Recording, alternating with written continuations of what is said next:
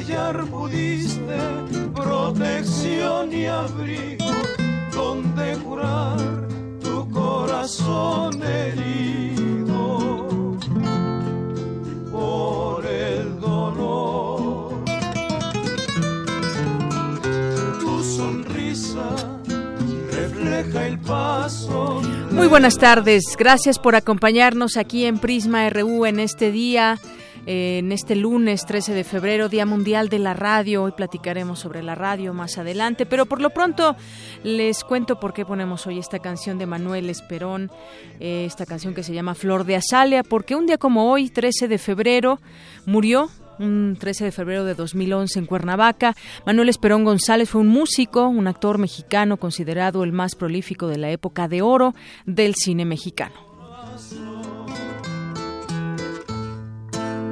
Quisiera ser la golondrina que al amanecer a tu ventana llega para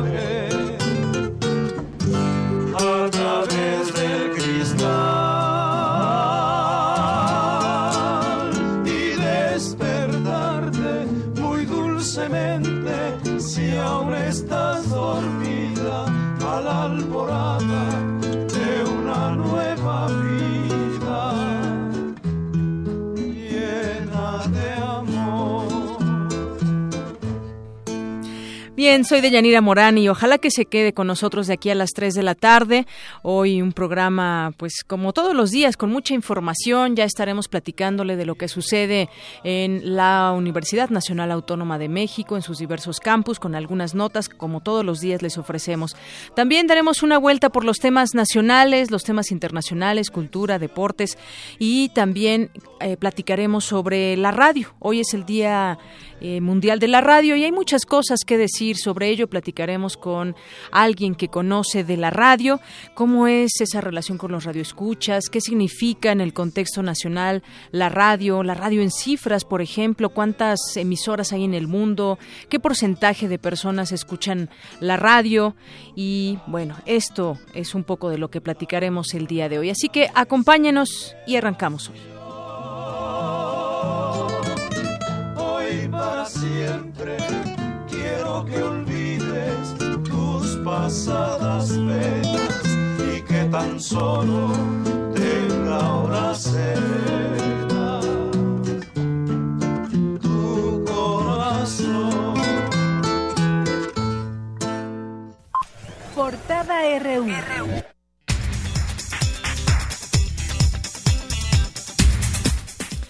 Y hoy nuestra portada universitaria de este lunes 13 de febrero del año 2017, al participar en la marcha convocada por 80 instituciones académicas, así como organizaciones de la sociedad civil, el rector de la UNAM, Enrique Graue, aseguró que fue un acto de valor civil e histórico. Yo estoy muy contento, la vi con entusiasmo a la gente, con entusiasmo por México. Hubo manifestaciones a lo largo del Paseo de la Reforma que me llenaron de orgullo de, de esta sensación que tenemos de estar ofendidos por las políticas del presidente Trump. Esta, esta unión, México tiene muchos agravios, agravios históricos de, de desigualdad, de inequidad, de inseguridad, de corrupción, de impunidad y recientemente pues la, la sucesión de la gasolina. A ver, no es el momento, yo siento, de estar viendo al pasado. No hay que ver para el futuro y mandar un mensaje que necesitamos de soberanía, de, de fortaleza, de igualdad este, hacia el país vecino. Entonces yo creo que este sentido de contemplar esta marcha. El rector de la UNAM, Enrique Graue, y la rectora y canciller de las universidades de la Academia de Creteil, Beatriz Gil, renovaron un convenio de colaboración para promover la enseñanza del español y el francés, además de fomentar la movilidad estudiantil. El estudiante de la UNAM, Jair Israel Piña López, ya es parte de la tripulación 180 en la Estación de Investigación del Desierto de Marte. Mi compañero Jorge Díaz nos tiene un avance de esta información. Jorge, buenas tardes. Deyanira, buenas tardes. Más adelante tendremos una entrevista con Yair Israel Piña López, este estudiante que ingresó como investigador a la NASA y que ahora fue invitado a una misión a Marte. Y en nuestra portada nacional de hoy, ayer domingo se llevaron a cabo dos marchas en la Ciudad de México para protestar en contra de las políticas del gobierno estadounidense. Mi compañera Dulce García nos tiene un avance de la información. Muy buenas tardes, Yanira y auditorio de Prisma RU. Unas 10.000 personas se unieron en toda la República a la marcha Vibra México y Mexicanos Unidos para manifestarse contra las políticas de Donald Trump. Los detalles en unos momentos.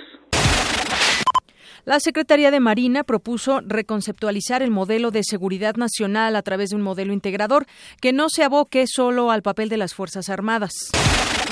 El titular de la Secretaría de Relaciones Exteriores, Luis Videgaray, dijo que el número de mexicanos deportados desde Estados Unidos aún no ha aumentado con el gobierno de Donald Trump.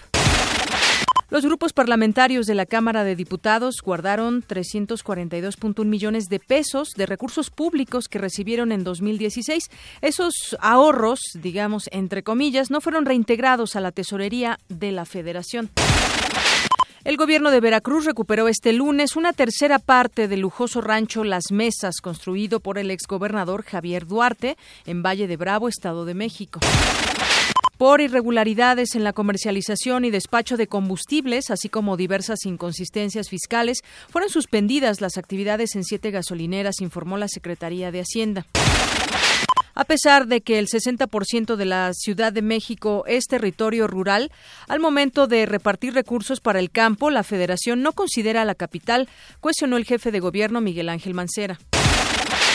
Miguel Torruco rechaza que se haya distraído su actividad como secretario de Turismo de la Ciudad de México, como pues lo dijeron un poco en el gobierno capitalino por apoyar a Andrés Manuel López Obrador, presidente nacional de Morena.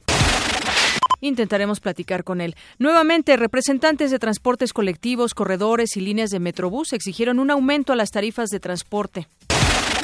Localizan sin vida eh, los cuerpos de dos menores que habían sido reportados como desaparecidos la tarde de ayer en el municipio de Tepeapulco, en el estado de Hidalgo. Cinco personas fueron asesinadas entre la noche del domingo y la madrugada del lunes en el estado de Chihuahua, informó la Fiscalía General Estatal. Un guardia de seguridad fue asesinado a tiros por dos hombres que también hirieron a un adolescente de 15 años en el bar Alba 33, ubicado en la colonia Roma, la noche del sábado. En economía y finanzas, durante enero se crearon 83.292 puestos de trabajo en el Instituto Mexicano del Seguro Social, 20.4% más que en enero de 2016. En lo que va de 2017, el encarecimiento de materiales de construcción y el gasolinazo provocó también que se incrementara el costo de la vivienda en la Ciudad de México hasta un 16%. Delta Airlines lanzó una oferta pública para adquirir hasta el 32% adicional del capital social del grupo Aeroméxico. La Secretaría de Medio Ambiente y Recursos Naturales gastó 462 millones 536 mil pesos durante los 15 días que duró la décimo tercera conferencia de las partes de las Naciones Unidas. En nuestra portada internacional, el secretario general de la ONU, Antonio Guterres, condenó el lanzamiento de un misil eh, de medio alcance realizado por Corea del Norte y llamó a ese gobierno a respetar sus obligaciones internacionales. Las fuerzas del régimen sirio usaron repetidamente y de forma coordinada armas químicas durante el último mes de la batalla para recuperar la ciudad de Alepo, denunció Human Rights Watch. El fotógrafo de Associated Press, Boran Osbilici, ganó el WordPress Photo 2017 por su imagen que retrata al policía turco Melut Mert, pistola en mano, segundos después de asesinar al embajador ruso en Turquía, Andrei Karlov. El Premio Nobel de Literatura Mario Vargas, Llosa llamó a todas las comunidades hispanohablantes a que se movilicen en solidaridad con los hablantes de español en Estados Unidos y con países como México que han sido claramente agraviados. Y también tendremos más detalles de la información internacional con Eric Morales. ¿Qué tal, Eric? Buenas tardes. Buenas tardes, Deyanira. Hoy hablaremos de Frank Walter Steinmeier, nuevo presidente de Alemania. Además, el primer ministro canadiense Justin Trudeau visitó la Casa Blanca. Los detalles más adelante. Gracias, Eric. Nos vamos ahora a la información, un avance de la información cultural con Tamara Quiros. Adelante, Tamara. Buenas tardes. Buenas tardes, Deyanira. Este 14 de febrero, la música en territorio Puma estará presente en la Facultad de Química. Además, el Museo Universitario Arte Contemporáneo inauguró tres exposiciones. En un momento, la información. Gracias. Campus RU.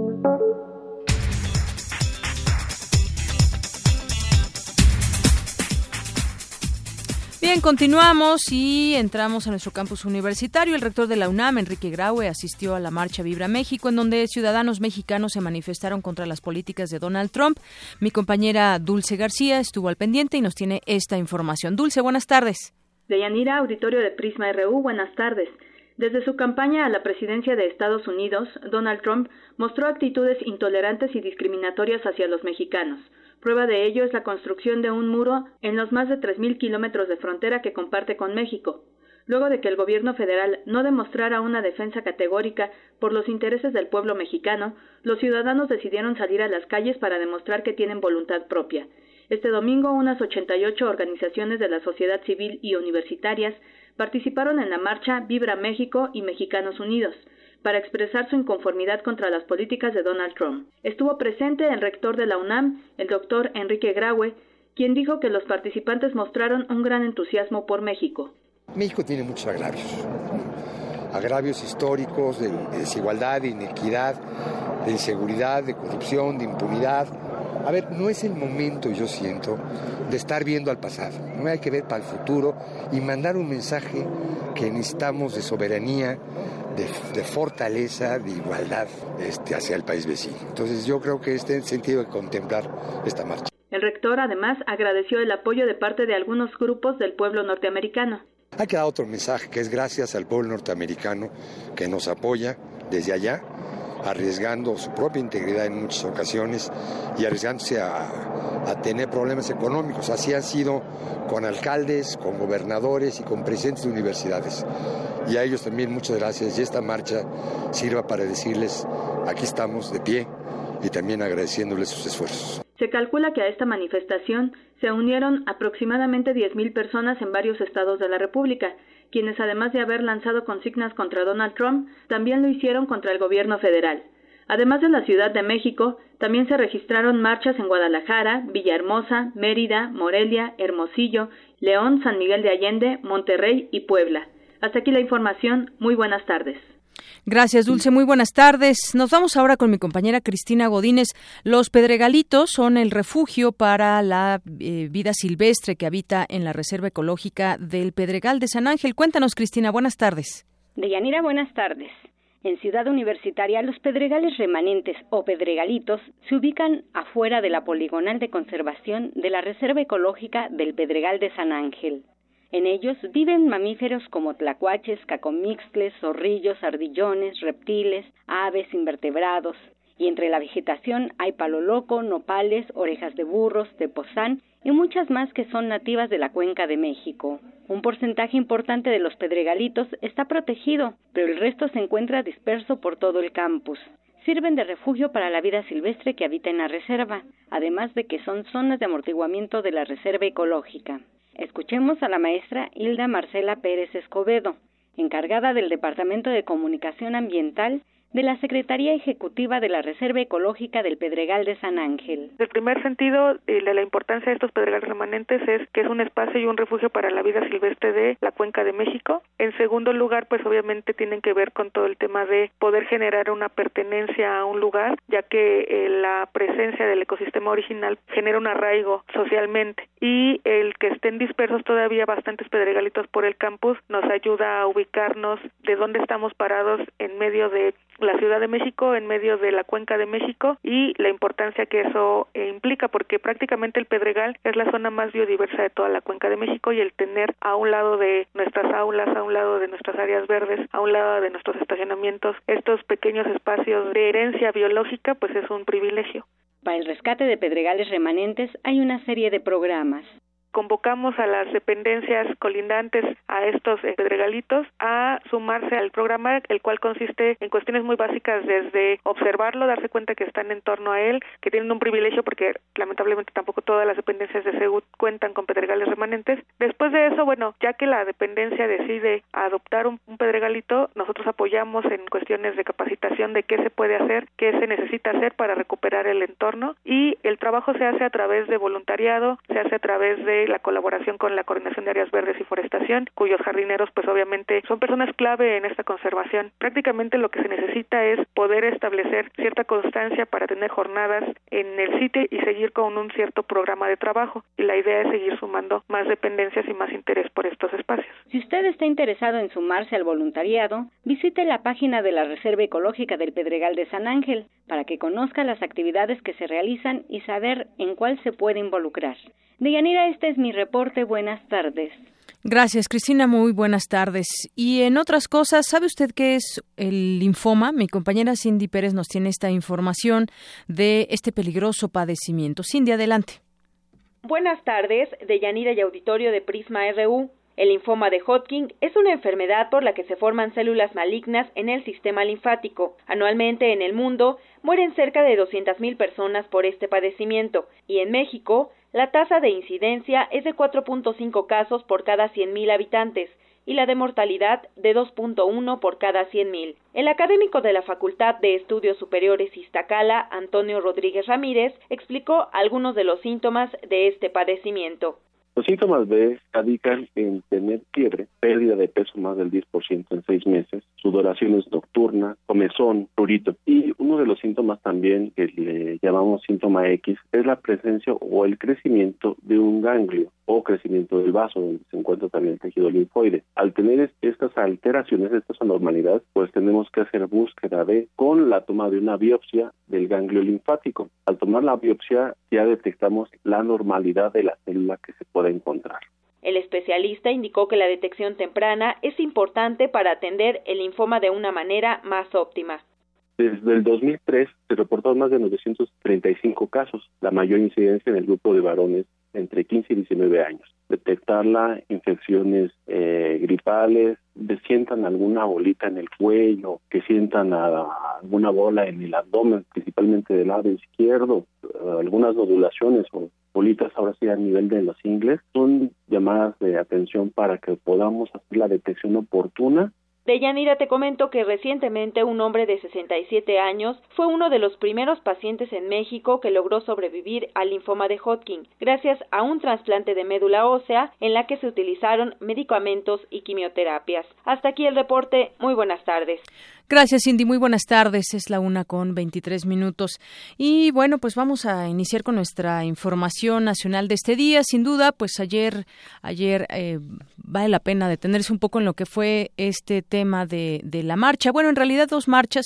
Una que prácticamente convocó a muy poca gente, y me refiero a la de la señora Miranda de Wallace. Y bueno, por otra parte estuvo otra donde convocaron distintas organizaciones y que salió, partió del auditorio, del Nacional. Participaron muchas organizaciones, eh, algunas universidades, entre ellas la UNAM.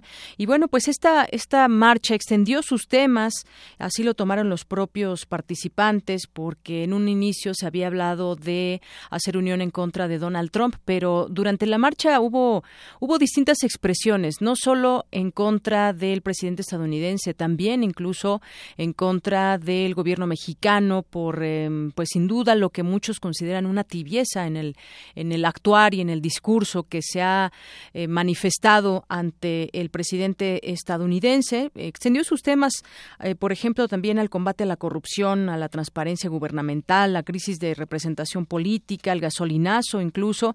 Hubo de pronto un grito que sonaba al unísono, que era el de fuera Peña, cosas que de pronto no se vieron en, en la televisión. Mucho se ha cuestionado sobre, sobre su apuesta por la unidad y en todo caso después de la marcha habremos de preguntarnos todos, ¿seguimos unidos? ¿Y de qué manera? Estamos muy enojados con Trump, pero tampoco hemos creado una verdadera estracular, un frente común real, eso es un hecho.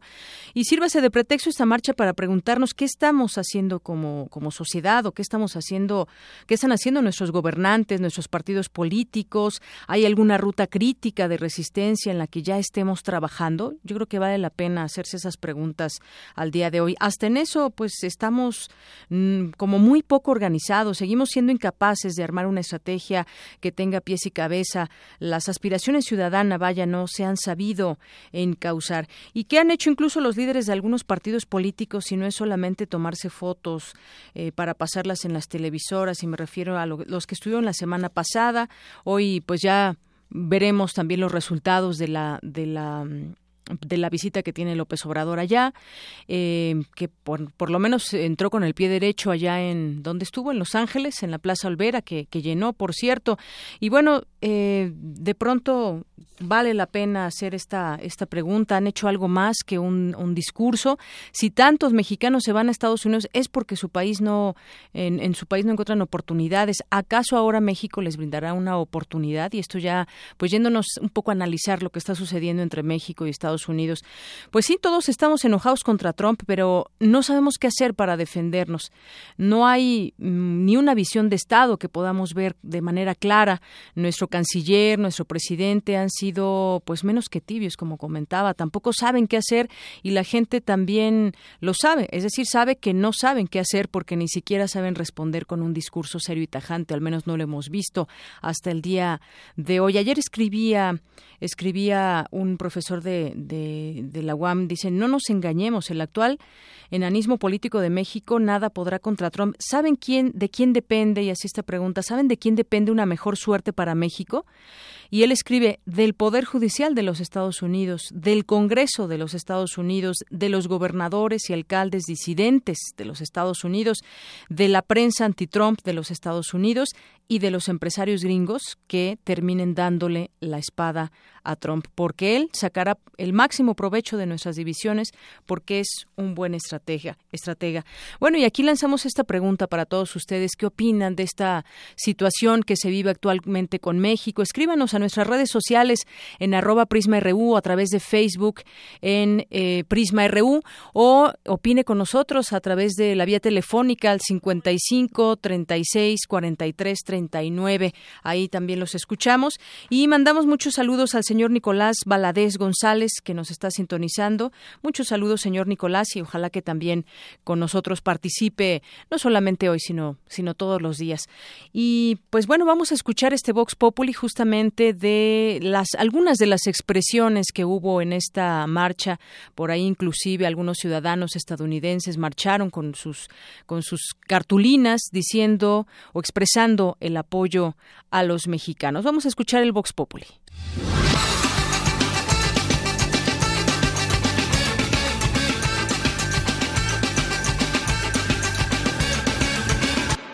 Porque en esta marcha todos tenemos derecho a hablar, no es una marcha convocada solo para porque estamos en contra de las políticas de Trump, sí, pero también estamos en contra de todas las políticas que hay en el gobierno ahorita. Ya basta de dar dinero a, a los partidos políticos, estamos hartos de tanta corrupción. Entonces esta marcha es para todos, no es solo en contra de Trump. Yeah, I supported 100%. Yo apoyo a la gente mexicana 100%. Y no um, nos gusta estamos el Trump o el muro. amamos a los inmigrantes. Not a lot. Um, he and his advisors are destroying the United States and they'll take Mexico and a lot of other countries down with them if they succeed. Okay, thank you very much. It's making enemies of the whole world. Yeah. Me parece que es muy importante que cientos de miles de personas repudien a Trump. Porque estoy en contra del gobierno corrupto, del gobierno que se aprovecha del pueblo que no debería aprovecharse. Por eso me refiero a todos los diputados, gobernadores, presidente y todos sus secuaces, porque no los puedo llamar colaboradores. Cuando son rateros, así se llaman, rateros. Y, la persona que trabaja para él son sus secuaces, o peor, serviles lamebotas. Entonces, en contra de todos ellos estoy pido es alguien que ame realmente a México, un presidente que ame realmente a su tierra, que ame su México, que ame su gente, no toda esta bola de rateros y de malditos que hay. Eso es lo que me da. Yo vengo por eso, porque estoy enojada de que no ha habido un solo presidente o un solo gobernador o un solo diputado que ame verdaderamente a su país. Indignada y enojada, ¿sí? Porque no importa lo que nos toque o no nos toque, importa ver al de adjunto cómo está y no se vale. No se vale cuando tenemos todo para ser un país que sale adelante, un país que tiene todo. Porque me siento ofendido por, por, por, Trump, no por la Unión Americana, por Trump. La Unión Americana, que es el pueblo americano, siempre ha estado con nosotros, siempre hemos estado unidos, siempre hemos trabajado juntos. Ahora entra un clon, Hitler tuvo un clon y se llama Trump y está, está echando a perder el mundo.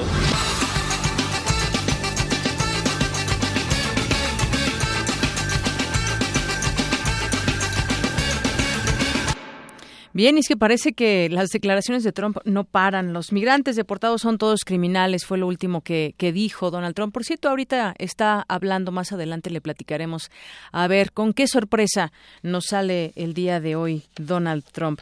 Bueno, en otras cosas, en otros temas eh, nacionales, la Secretaría de Medio Ambiente y Recursos Naturales gastó 462 millones de pesos más durante más, más de 462 millones durante 15 días, siendo sede de la decimotercera conferencia de las partes de las Naciones Unidas sobre el Convenio de Diversidad Biológica, que es la COP13, recordemos. Esta investigación que revela el diario Reforma dice que esto, este gasto que se hizo en 15 días, pues es el presupuesto, equivale al presupuesto de un año de la Comisión Nacional de Áreas Naturales. Y bueno, pues muchas personas asistieron eh, a esta COP13.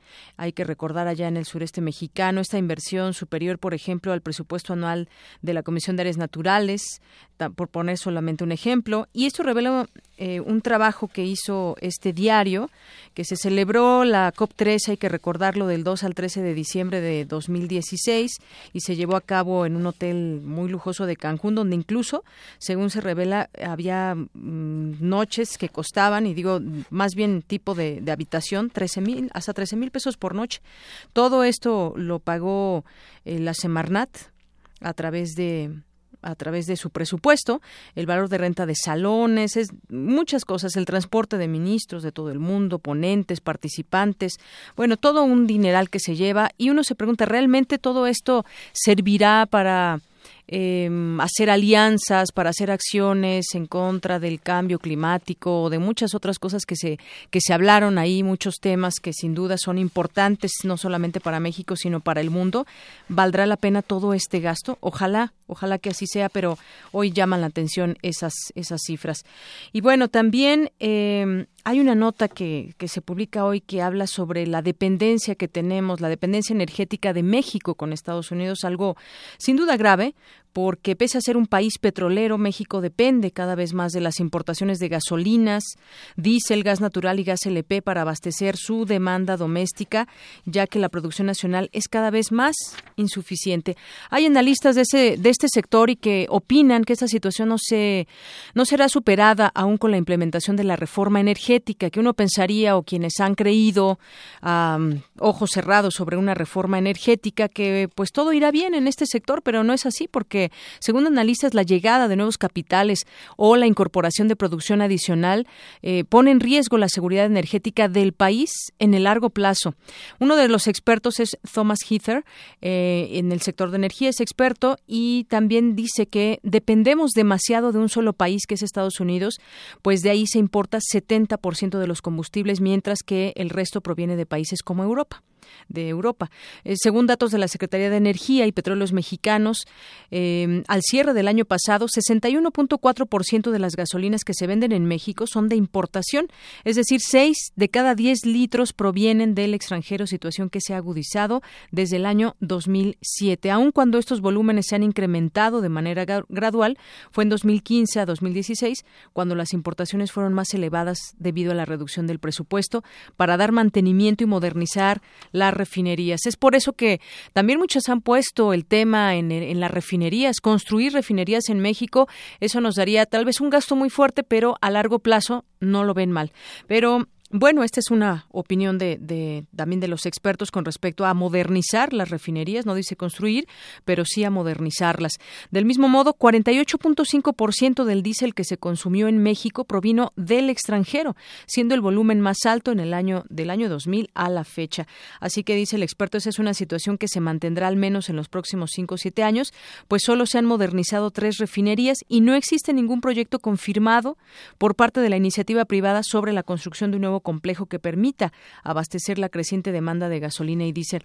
Hay que recordar, había un proyecto para que se hiciera una refinería ya en Hidalgo, finalmente pues quedó en el abandono. Tal vez deberíamos apostar a ello, solo solamente lo lanzo como una una, un supuesto. ¿Hay riesgo de garantía de seguridad energética en México al depender tanto de las importaciones? Nos vendría esa, esa pregunta. La respuesta es que sí, según este analista, sobre todo ante la situación geopolítica incierta que está viviendo todo el mundo occidental, porque no sabemos qué vaya a pasar con el Tratado de Libre Comercio y México necesita volverse más autosuficiente en cuanto a refinación para obtener combustibles, así como en la producción de gas natural. El gas LP también eh, tiene cifras más o menos por esa, ese sentido de todo lo que se lo que se compra al extranjero eh, principalmente para que va al consumo residencial. Así que pues esta tendencia no significa un menor consumo a nivel nacional sino que los privados han comenzado a ganar terreno en este mercado pues han comenzado a importar y vender directamente el combustible. Pues ya veremos también cuáles son esos frutos de la reforma energética sin duda. Y bueno, en otros en otros sitios donde también ya todo encaminado a próximas elecciones que tendremos en lo siguiente en este año y en el siguiente, pues está por ejemplo lo que sucede allá en Estado de México y lo traigo no porque sea no porque sea momento de hablar de encuestas tal vez y demás que siguen saliendo no solamente a nivel local local sino también hacia de cara al 2018 a las elecciones presidenciales, lo que se revela hoy del Estado de México, ¿no? Que hay un crecimiento, pues, eh, quizás no tan comprensible de parte de o tal vez muy comprensible de parte de Morena y en el Estado de México. Oye, revela una encuesta en la Universal, eh, este medio hace una encuesta y dice que la elección del nuevo gobernador del Estado de México se prevé competida y sin un claro ganador. El PRI mantiene una ligera ventaja sobre el Partido Acción Nacional y hay una fuerte presencia de Morena en la entidad. En los careos entre candidatos, el abanderado priista Alfredo del Mazo vencería en casi todos los escenarios, salvo en los que el contendiente panista es José Luis Durán o la senadora Laura Rojas. En estos casos, la ganadora es Delfina Gómez de Morena. Lo que más llama la atención de cómo evolucionaron las preferencias electorales en el Estado de México es el crecimiento que tuvo Morena, que pasó a estar en cinco puntos, de 5 a 11.6.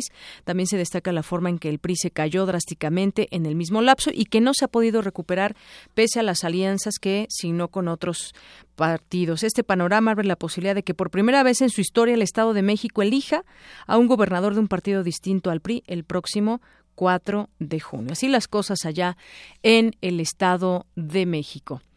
Y bueno, pues nos vamos ahora con, a platicar un poquito de un poquito de la radio en unos momentitos. Bueno, en un momento ya, pues hace, hace un, de 11 a 1 tuvimos aquí una mesa muy interesante, espero que la hayan escuchado y si no, pues aquí les tenemos un, un, un breve resumen de, lo que, de, resumen de lo que ha sido esta mesa, pero antes vamos a unas identificaciones. Prisma RU.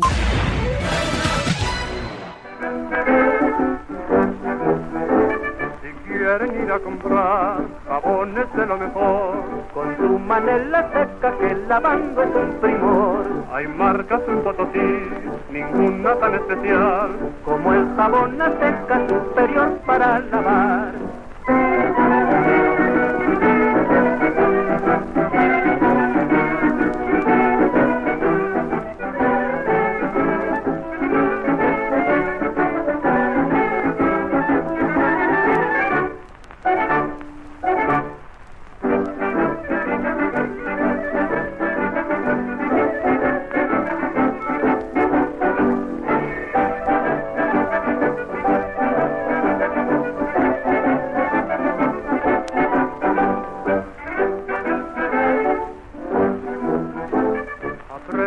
Canción, y alegre te sentirás, igual que cuando vas con una seca a refregar. Si no has perdido la fe, no te dejes engañar, porque no siendo seca en tu salud te lo hallarás. Todo dar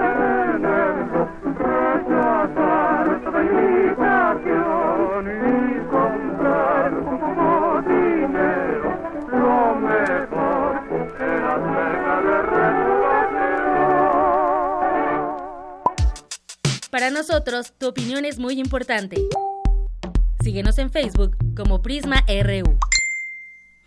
Pues hoy estamos, hoy festejemos a la radio en este Día Mundial de la Radio. Mucho que decir y bueno, preguntarles sobre todo a ustedes que nos sintonizan y que son radioescuchas, quizás de muchas otras radios o quizás nada más de Radio UNAM, eh, que participen con nosotros y nos digan de qué manera influye la radio en sus vidas, qué tanto escuchan radio, algo que nos quieran compartir sobre el tema de la radio. Y recuerden nuestras vías en, eh, de comunicación a través de Twitter en arroba Prisma RU, en Facebook en Prisma O vía telefónica al 55 36 43 39. Queremos escucharlos, ojalá que se comunique con nosotros y comparta comparta con todos nosotros un poquito de lo que significa para para ustedes la radio, que la radio pues muchos nos ha acompañado durante toda la vida, ha sido pues una manera de entender nuestra realidad, una manera de escuchar música, de conocer personas, voces, muchas eh, muchas situaciones ah, en el tema de la radio. Pero justamente hoy 13 de febrero que se, se conmemora el Día Mundial de la Radio, nuestra emisora fue sede de una mesa de análisis en la cual participaron los directores de Radio UNAM, Radio Educación, Ibero Radio, UAM Radio, IPN Radio. Y bueno, entre algunas cosas que destacamos es lo que dijo nuestro director Benito Taibo, director de Radio UNAM, dijo que la radio pública permite licencias que en otras estaciones serían impensables, como lo es la voz crítica e informada. Vamos a escucharlo. Yo creo que en Radio UNAM tenemos las tres en una. Ah, somos una radio comunitaria, porque trabajamos para una comunidad específica aparentemente. Somos una radio universitaria, por supuesto, y somos una radio pública. Y estas tres enormes virtudes, déjenme llamarlas así, nos permiten tener una radio informada, crítica, que se permite licencias que en, el, que en otras radios son, serían imposibles de realizar. Tenemos la enorme virtud, además de estas tres que, que nos caracterizan, de que tenemos una cantidad inmensa de especialistas. Yo creo que como ningún otro medio. O sea, generalmente nuestros especialistas son llamados por otras radios para hablar sobre temas específicos, tanto escuelas como institutos de investigación, como, como muy profesionales que hacen de esta radio una radio muy única. Y también tenemos programas eh, informativos y también tenemos programas de, revista, también tenemos noticieros, también tenemos, y hay que decirlo, un espacio dedicado a los jóvenes todas las noches, tres horas diarias, hemos ganado un premio UNESCO. Y bueno, es un verdadero universo concentrado en unas instalaciones eh, aquí en la colonia del Valle. Bien, y también Antonio Tenorio, director de Radio Educación, manifestó que la radio pública y universitaria en México mantiene el espíritu original de la radio, que es el acercamiento de los seres humanos. Yo, yo diría así, a grosso modo, que hoy eh, coexisten tres tipos de radio. De la radio gerciana, que es eh, la radio tradicional, eh, asociamos con un aparato, ¿no? Tenemos la radio digital, la radio HD, que va a multiplicar, como en el caso de la televisión, las posibilidades. Y finalmente, lo que eh, desde Radio Educación llamamos la radio virtual digital, que no es otra más que eh, sino la radio eh, por Internet. Hoy la radio virtual digital es la radio que más radicalmente ha renovado los contenidos, los ritmos y sobre todo los protagonistas de quién hace radio. La radio de interés colectivo, que es como creo que hay que llamarle la radio pública pública o la radio universitaria, tenemos dos tareas más que son fundamentales. Una, resguardar para compartir y experimentar y abrir espacios bajo el signo de la libertad.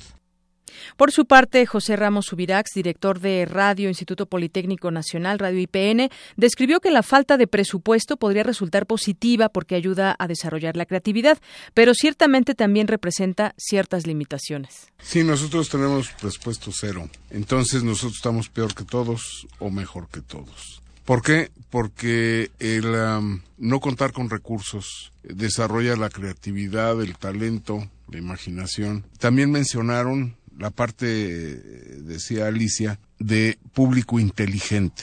Desgraciadamente en nuestro país, pues habría que clasificar cuántos, ¿no? Nosotros buscamos llegar a la inmensa mayoría de gente, tratar de crear un parámetro de culturización, porque no es por decreto, es un proceso que requiere el país y tratamos de buscar y de, de juntar, de, de jalar a toda esa gente que no tuvo la oportunidad de pasar por un aula.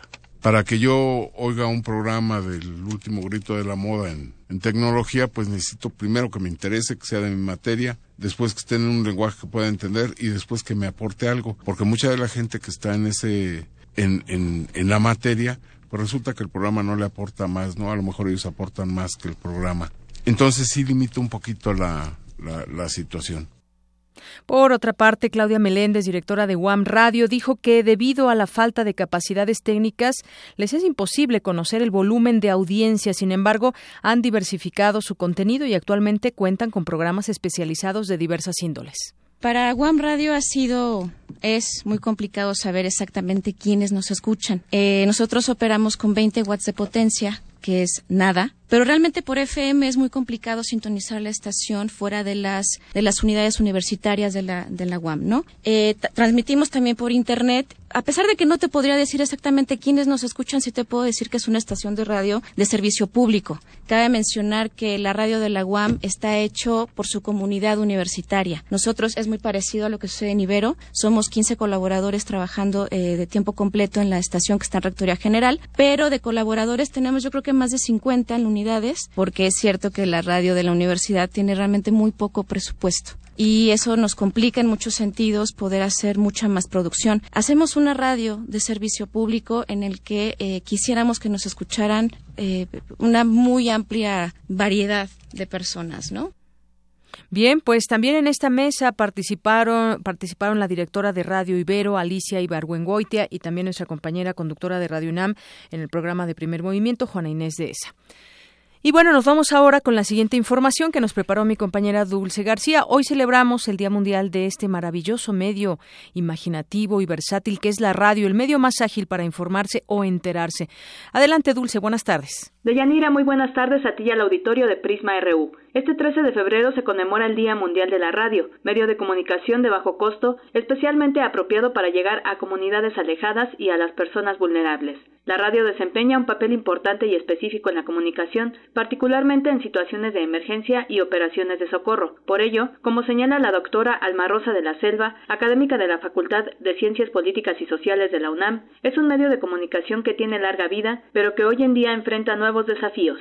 Para la radio se presentan desafíos pero también se presentan oportunidades, desafíos, porque ahora se encuentra compitiendo frente a medios que son más sofisticados y que pueden llegar a amplios públicos de manera personalizada. Sin embargo, la radio también, en cuanto a las oportunidades, pues se podría decir que los tiempos digitales le facilitan una interacción mayor con sus audiencias, eh, por ejemplo, a través de las llamadas redes sociales o redes sociodigitales, puede haber una comunicación muy certera, eh, muy puntual también con las audiencias.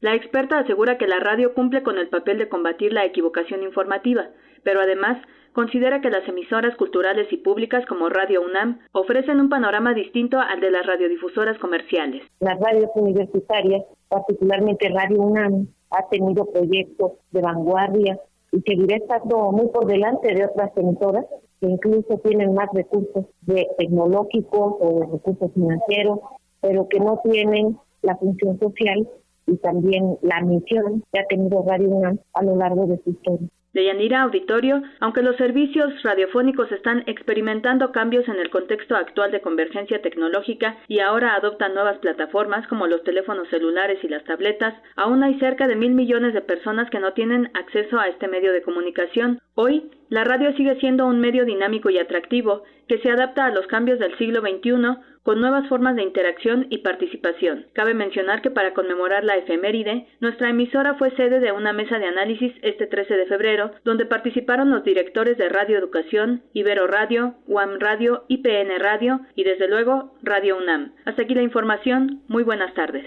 Gracias, Dulce. Muy buenas tardes. Y para seguir hablando de la radio, tengo ya en la línea telefónica a la doctora Virginia Medina Ávila.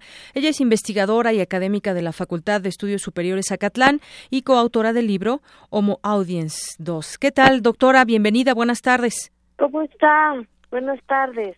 Doctora, pues el tiempo nos come, yo quiero seguir. Celebrando la radio. Sí, exactamente, celebrando la radio y bueno, yo quisiera que nos dé unas palabras de cómo se ve hoy la radio actualmente. Bueno, hay quienes crecimos con la radio y muchas otras cosas que podemos decir, la relación de, de la radio con sus radioescuchas, eh, cómo, cómo nos vinculamos, el uso de las redes sociales ahora, esto y tantas cosas.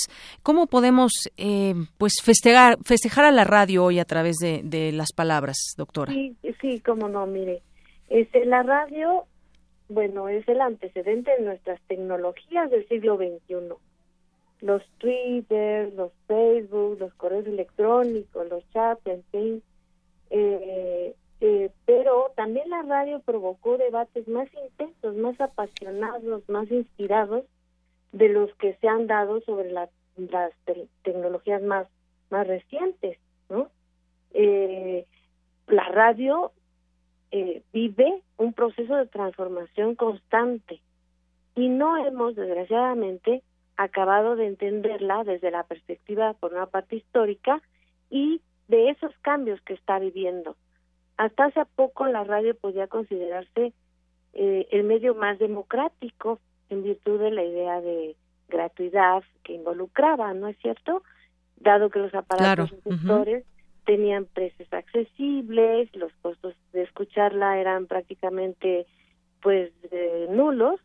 Eh, bueno, pero aunque su penetración popular continúa, eh, eh, continúa siendo muy importante, el análisis de este medio casi centenario se va tornando más complejo a la luz de los procesos de convergencia digital, como ya han observado, y el fenómeno de media o transformación propiciados a partir de ese maridaje entre dispositivos, soportes, plataformas, ¿no? La radio siempre ha sido muy cercana, acostumbrados a un tete directo y a veces intimista que nos acompañaba. Ahora la radio debe pensar en eh, conversaciones interferidas por otros dispositivos que eh, convocan distintas interfaces cognitivas, ¿no es cierto? Y entonces los que crean los contenidos y los estudiosos de la radio debemos estar muy atentos, observar esta transformación, esos cambios. En este, caso esta eh, llamémoslo radioformosis, porque a pesar de lo, lo que dicen que la radio iba a desaparecer y no sé qué, vemos que no desaparece, que solamente se, se reacomoda, se transforma al uso que le damos nosotros. Y entonces en los últimos años, eh, pues en mi caso he venido estudiando la radio porque la verdad es un medio que que me encontró a mí porque es muy poco estudiado en nuestro país, pero no ha dejado de ser importantísimo, ¿no? ¿Y qué tenemos que hacer para que la radio eh, subsista, que, eh, que tenga que estar eh, eh, en esa transformación avanzando, avanzando? Desde mi muy particular punto de vista, se tendría que poner en el centro al usuario. Ver qué uso le estamos dando. Por ejemplo, se me ocurre ahorita la radio en el automóvil, sí, a la compañía de la radio, de la radio, eh, es muy importante porque aun cuando haya esos sistemas de navegación que te brindan el servicio de por dónde y cómo está el camino, no cabe duda que la radio te sigue orientando en ese sentido, además te sigue acompañando en estos grandes viajes, en ese traslado a tu trabajo, a la escuela, en fin, ¿no? Así es.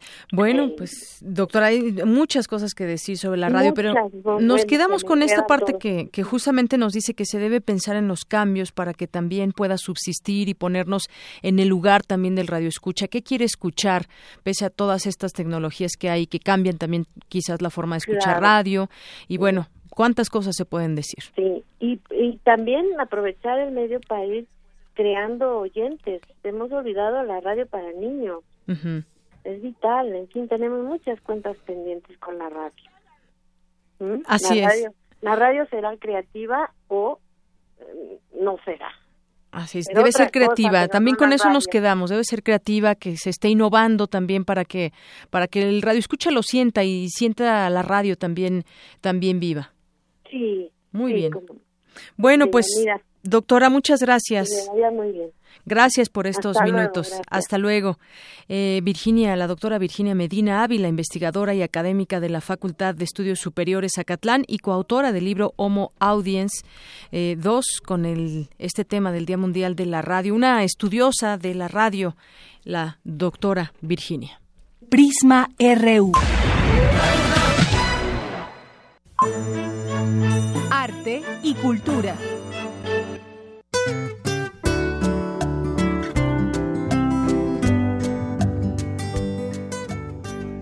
Adelante, Tamara, buenas tardes. Hola, Deyanira, muy buenas tardes.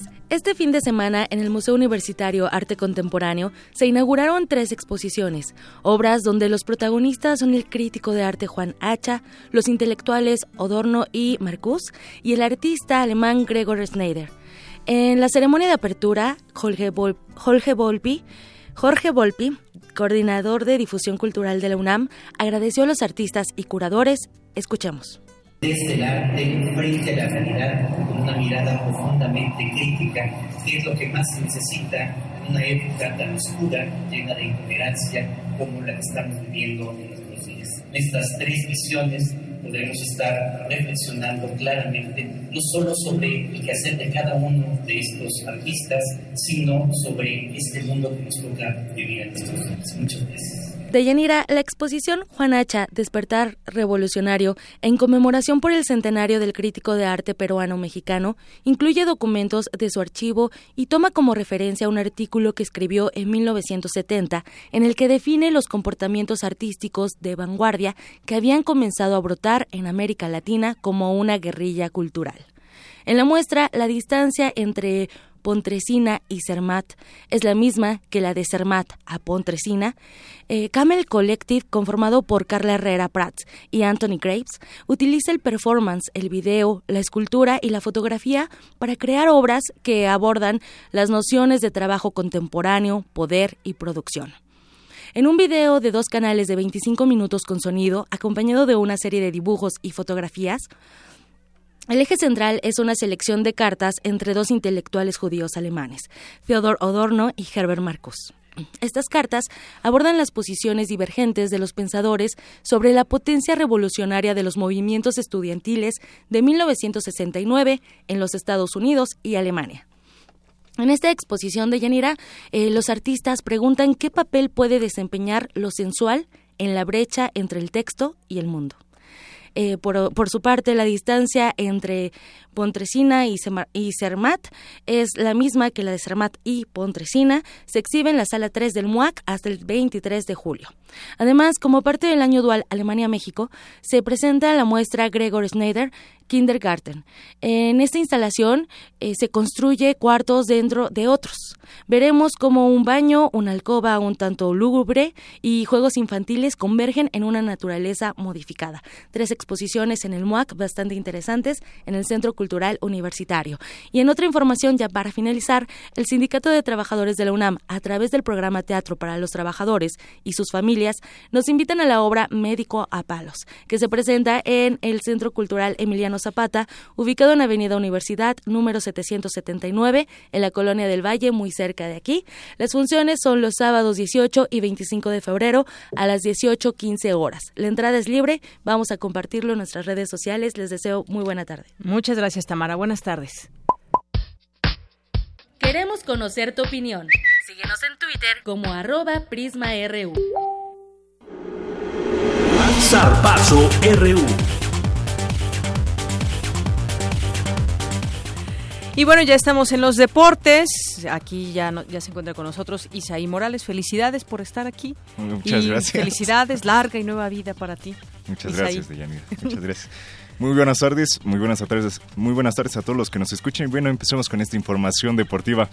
Eh, Lucía Contreras, alumna de la preparatoria 9, obtuvo el noveno lugar en la Copa del Mundo de tiro con arco indoor, celebrada en Nimes, Francia. La joven arquera acudió al certamen avalado, avalado por la Federación Internacional de Tiro con Arco en calidad de seleccionada nacional luego de conquistar el primer lugar de su categoría en el Nacional Bajo Techo, en San Luis Potosí. Lucía se mantendrá en, competencia, pues este mes se realizará el Campeonato Nacional de Tiro con Arco en Exteriores, el cual será el primer control para ingresar a la selección nacional. Y bueno, pasando a más información, está todo listo para que el Atlético de Madrid tenga una franquicia en México. Esta semana, directivos del club colchonero tendrán una reunión con dirigentes del Club San Luis, inversionistas y con representantes del Estado de San Luis Potosí. Esto para firmar firmar los contratos que confirmen la alianza que terminará que culminará, perdón, en un club de liga de ascenso que participa a partir de la próxima campaña. El conjunto madrileño eh, aportará entrenadores, proyectos deportivos y de gestión, además de inversión económica. Acerca del nombre del club, sería una combinación entre el cuadro de la capital del Madrid y el equipo que ya existía eh, de San Luis Potosí, algo así como un eh, Atlético de San Luis, me imagino, o algo así mientras que los colores igualmente tendrían detalles de las dos entidades. Y para finalizar, de cara al Clásico Nacional entre Chivas y el América, a disputarse el próximo sábado 18 de febrero en el Estadio de las Chivas, la plataforma que transmite los juegos del rebaño como local, Chivas TV, lanzó una promoción para poder adquirir el streaming de dicho encuentro. La preventa fue lanzada a través de redes sociales y tendrá un costo de 50 pesos. Eh, nada más que hay que recordar, de Yanira, que pues, esta plataforma siempre ha fallado desde que se inauguró, entonces a ver cómo les va a los aficionados. Pues sí, a ver, porque siempre, como dices, falla y esto pues ya les está costando dinero y además imagen, ¿no? Exactamente, pues ojalá los aficionados a la Chivas y a la América puedan ver sin problemas este encuentro que esperemos sea muy atractivo como siempre. Muy bien. De Yanira hasta aquí los deportes. Gracias, Isaí, buenas tardes. Muy buenas tardes. Y nos vamos ahora con Ruth Salazar, un resumen de la información de esta primera hora de Prisma RU. Adelante, Ruth. Gracias, Deyanira. Buenas tardes a ti y a nuestro auditorio. Este es el resumen. Debido a la presencia de manifestantes, la circulación en la calle de Bucareli, en la zona centro de la capital, se encuentra cerrada a partir de la calle Morelos, informó la Secretaría de Seguridad Pública de la Ciudad de México. En otro tema, la doctora Virginia Medina Ávila, académica de la Facultad de Estudios Superiores Acatlán, habló sobre la transformación de la radio. La radio vive un proceso de transformación constante y no hemos, desgraciadamente, acabado de entenderla desde la perspectiva, por una parte histórica, y de esos cambios que está viviendo. Llamémoslo radioformosis, porque a pesar de lo, lo que dicen que la radio iba a desaparecer y no sé qué, vemos que no desaparece, que solamente se, se reacomoda, se transforma al uso que le damos nosotros. Quédense con nosotros. En la segunda hora de Prisma RU hablaremos con Santiago Aguirre, subdirector del Centro PRO de Derechos Humanos, sobre las inconsistencias en la investigación a Tomás Herón, ex titular de la Agencia de Investigación Criminal de la PGR. Hasta aquí el resumen de Yanira. Buenas tardes. Gracias, Ruth. Muy buenas tardes. Y vamos a hacer una pausa y regresamos con más información aquí en Prisma RU. Prisma RU. Un programa con visión universitaria para el mundo. Para nosotros, tu opinión es muy importante. Síguenos en Facebook como Prisma RU. Las mayores producciones operísticas en el recinto cultural más importante de Nueva York desde la comodidad de tu universidad. En vivo, desde el Met de Nueva York, temporada 2016-2017, en el Teatro Juan Ruiz de Alarcón del Centro Citario. Consulta la cartelera en www.cultura.unam.mx, diagonal arte en pantalla. Una experiencia musical importada en el acto. Radio UNAM y Cultura UNAM invitan. Una galería para descubrir sonoridades del mundo poco conocidas. Abre la puerta del Gabinete de Curiosidades. Serie que recupera y analiza audios y grabaciones de diversos archivos sonoros. Domingos a las dos y media de la tarde con Frida Saldívar y Luisa Iglesias. Somos coleccionistas de sonidos. 96.1 de FM. Radio UNAM. Oye Luis, ¿qué debo de hacer para que mi empresa también pueda ser contratada como proveedora de servicios para las campañas políticas? Lo primero es darte de alta en el Registro Nacional de Proveedores del INE y si ya estás inscrita, en febrero realizar tu refrendo. Si eres persona física o moral y vendes, arrendas o proporcionas bienes o servicios a los partidos, precandidatos, aspirantes o candidatos independientes para las próximas elecciones, es obligatorio darte de alta en INE.mx diagonal RNP. Contigo México es más. Súmate. Instituto Nacional Electoral. INE.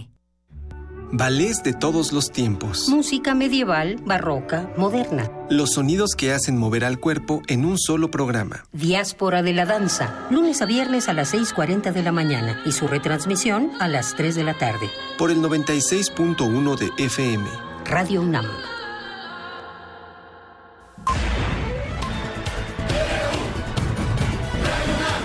Prisma RU. En todos los colores más de moda encontrarás el lápiz labial de flores. Para nosotros, tu opinión es muy importante. Síguenos en Facebook como Prisma RU. Bien, y parte del festejo de, de, la radio en este su día, Día Mundial de la Radio, pues es que ustedes compartan con nosotros algunas de sus opiniones sobre la radio, como Marta Noria, que ya lo hizo y dice la radio es compañero incondicional, diverso, musical, noticioso, educativo, para todos los gustos y sin límite de horario. También nos escribe Ike Tecuani, dice Radio UNAM alegra mis mañanas y confunde mis tardes. Gracias, Ike Tecuani. Y también nos escriben y nos mandan saludos Fernando Steve, Connie Valadez, dice que hoy ha tenido la oportunidad de compartir el día de la radio con su papá y se le han removido recuerdos. Gracias, Connie, por escucharnos. Magdalena González, también Ramón Vázquez, Pedro Gómez Barbosa, César NP. Sigan opinando con nosotros sobre lo que significa en su vida la radio en arroba Prisma RU por Twitter, en Prisma RU en Facebook y en el teléfono 5536 4339.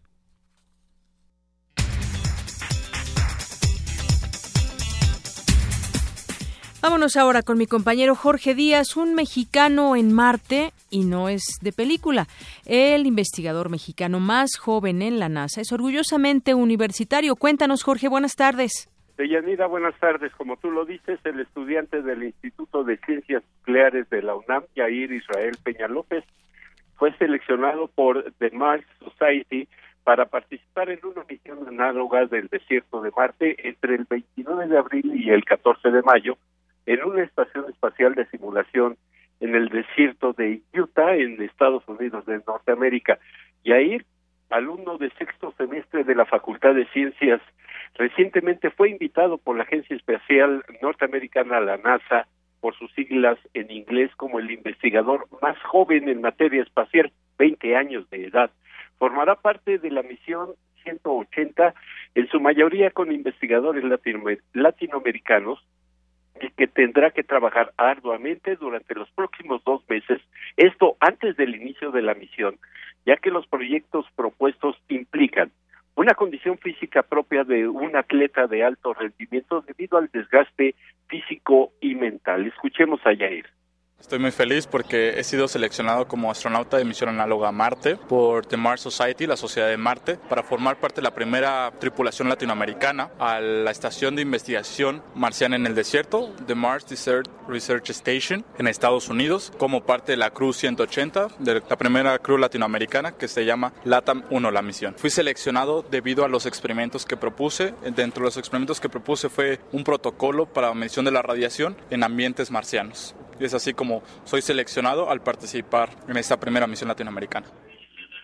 Esta misión de Yanira, análoga, de misión análoga o simulación, se realiza en suelo terrestre y la tripulación incluye simulaciones eh, inmersivas a gran escala de vida y de trabajo en el planeta rojo. Las misiones se llevarán a cabo con el mismo estilo y bajo muchas limitaciones Por ejemplo, la energía eléctrica, la temperatura, la alimentación y siempre utilizando trajes espaciales con oxígeno, eh, el oxígeno ausente por completo en Marte. Ante la coyuntura actual, el estudiante universitario hizo un llamado a la comunidad de la UNAM y a los jóvenes de México a permanecer unidos como país y fortalecer a la nación en los difíciles momentos internacionales que se viven en todo el mundo. Ese reporte que nosotros tenemos de Yanira de esta buena noticia de Yair Israel Peña López. Hasta aquí el reporte. Muy bien, muchas gracias, Jorge. A ti, gracias. Buenas tardes, y ojalá, ojalá tendremos, tendrá, tengamos aquí más adelante a Yair Israel para platicar con él, que ya en otro momento lo hicimos cuando se anunció su participación en, en la NASA como investigador.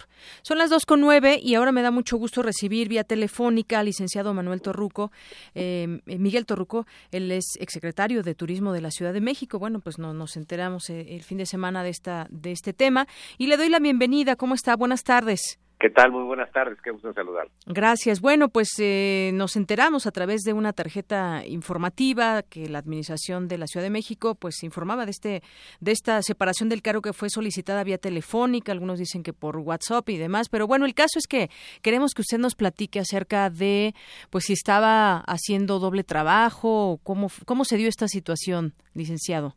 Sí, no, este, eh, eh, esto ya se pareció el teléfono descompuesto y como lo he dicho yo en forma irónica, eh, se quedaría pálido don Ernesto Alonso para hacer una telenovela. ¿Cuál fue la realidad? Este, no hay que asombrarse de que de mi cercanía con Andrés Manuel, siempre he estado con él, es decir, desde el año 2012 él me invita para formar parte de su campaña y para ocupar el cargo de secretario de turismo en caso de ganar la presidencia. Hicimos muchos trabajos a lo largo del año en campaña, estuve con él en todas eh, las partes de la República, conocí puntos que de, veras que son críticos en miseria y una serie de problemáticas.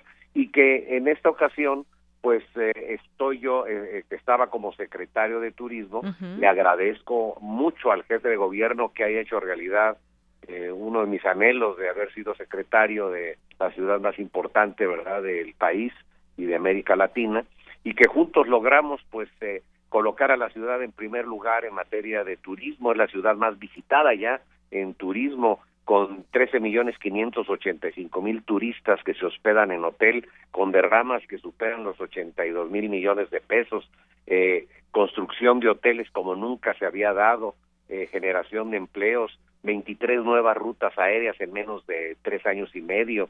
Eh, en fin, eh, la ciudad queda ya hecha una ciudad turística, ese es un gran orgullo y sobre todo con un programa de turismo social nunca antes visto, que hasta recibió un premio Miguel Ángel Mancera por eh, la Organización Mundial de Turismo Social por ser el, el programa de turismo social más importante de México y de América Latina. Entonces, eh, el eh, Andrés Manuel me invita como asesor, eh, yo con mucho gusto acepto, jamás estuve en ninguna reunión, en ningún evento y jamás estuve haciendo documentos, simplemente había aceptado porque es eh, un grupo de opinión ciudadana, como me han invitado los rotarios, como me han invitado a lo largo de los años diferentes agrupaciones.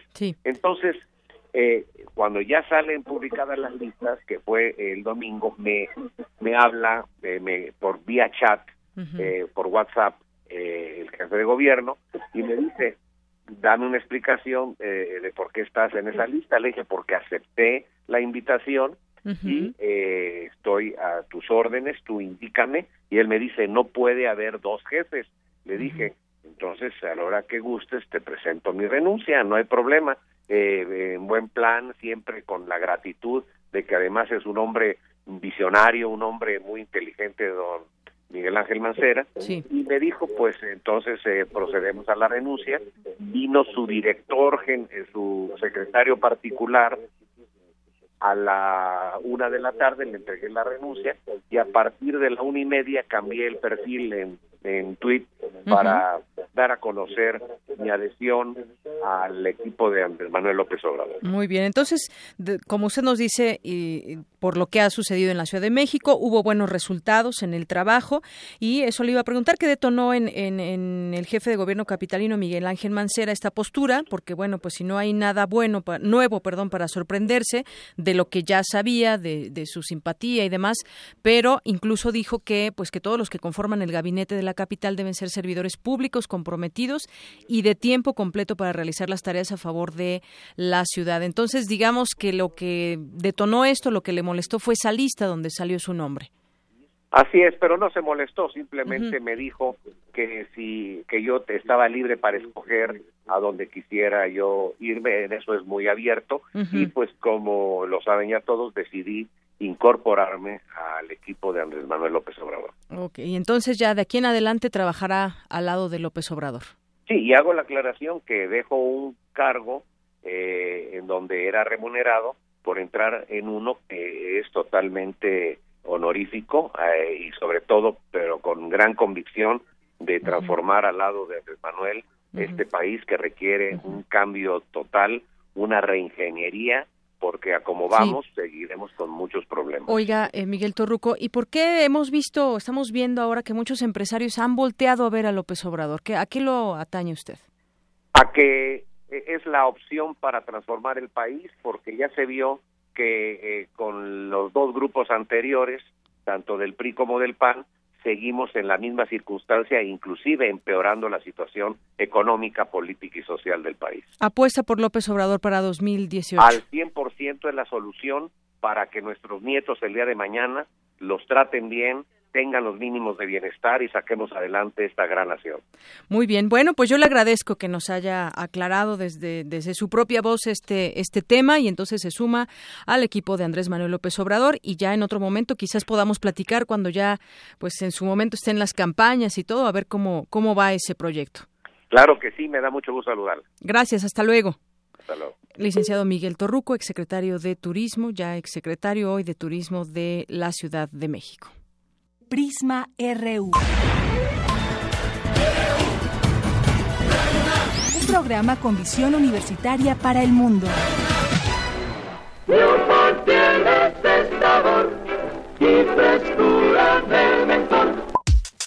Para nosotros, tu opinión es muy importante. Síguenos en Facebook como Prisma RU.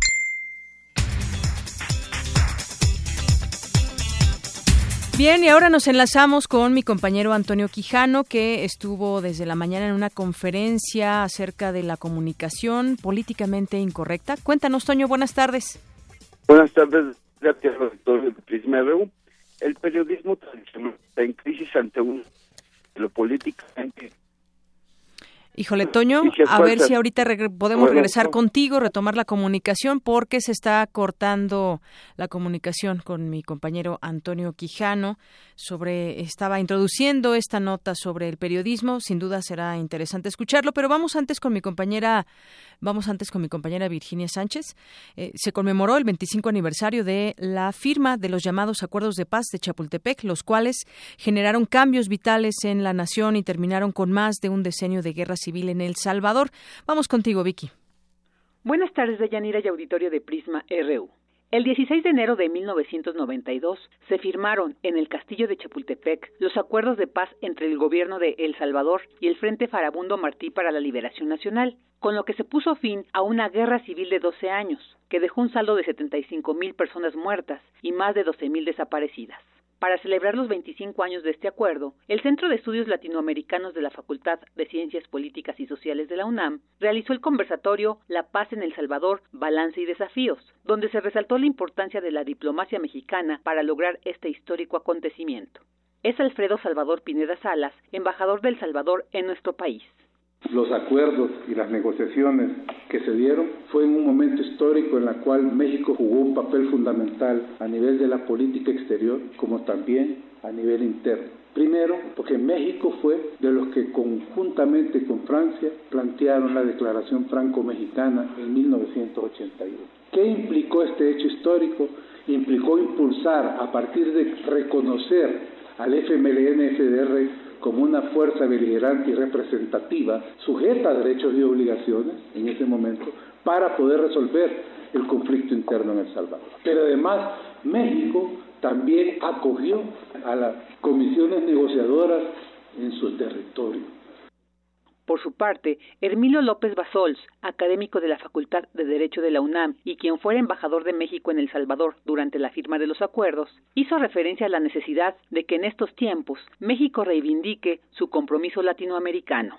Ojalá que México vuelva sus ojos al sur, que no seamos el valladar, que no seamos el muro contra América Latina. Somos América Latina. Lo demás es un artificio de Washington nos debemos a Latinoamérica. Nuestra cultura es latinoamericana. Nuestros pueblos son auténticamente nuestros indígenas.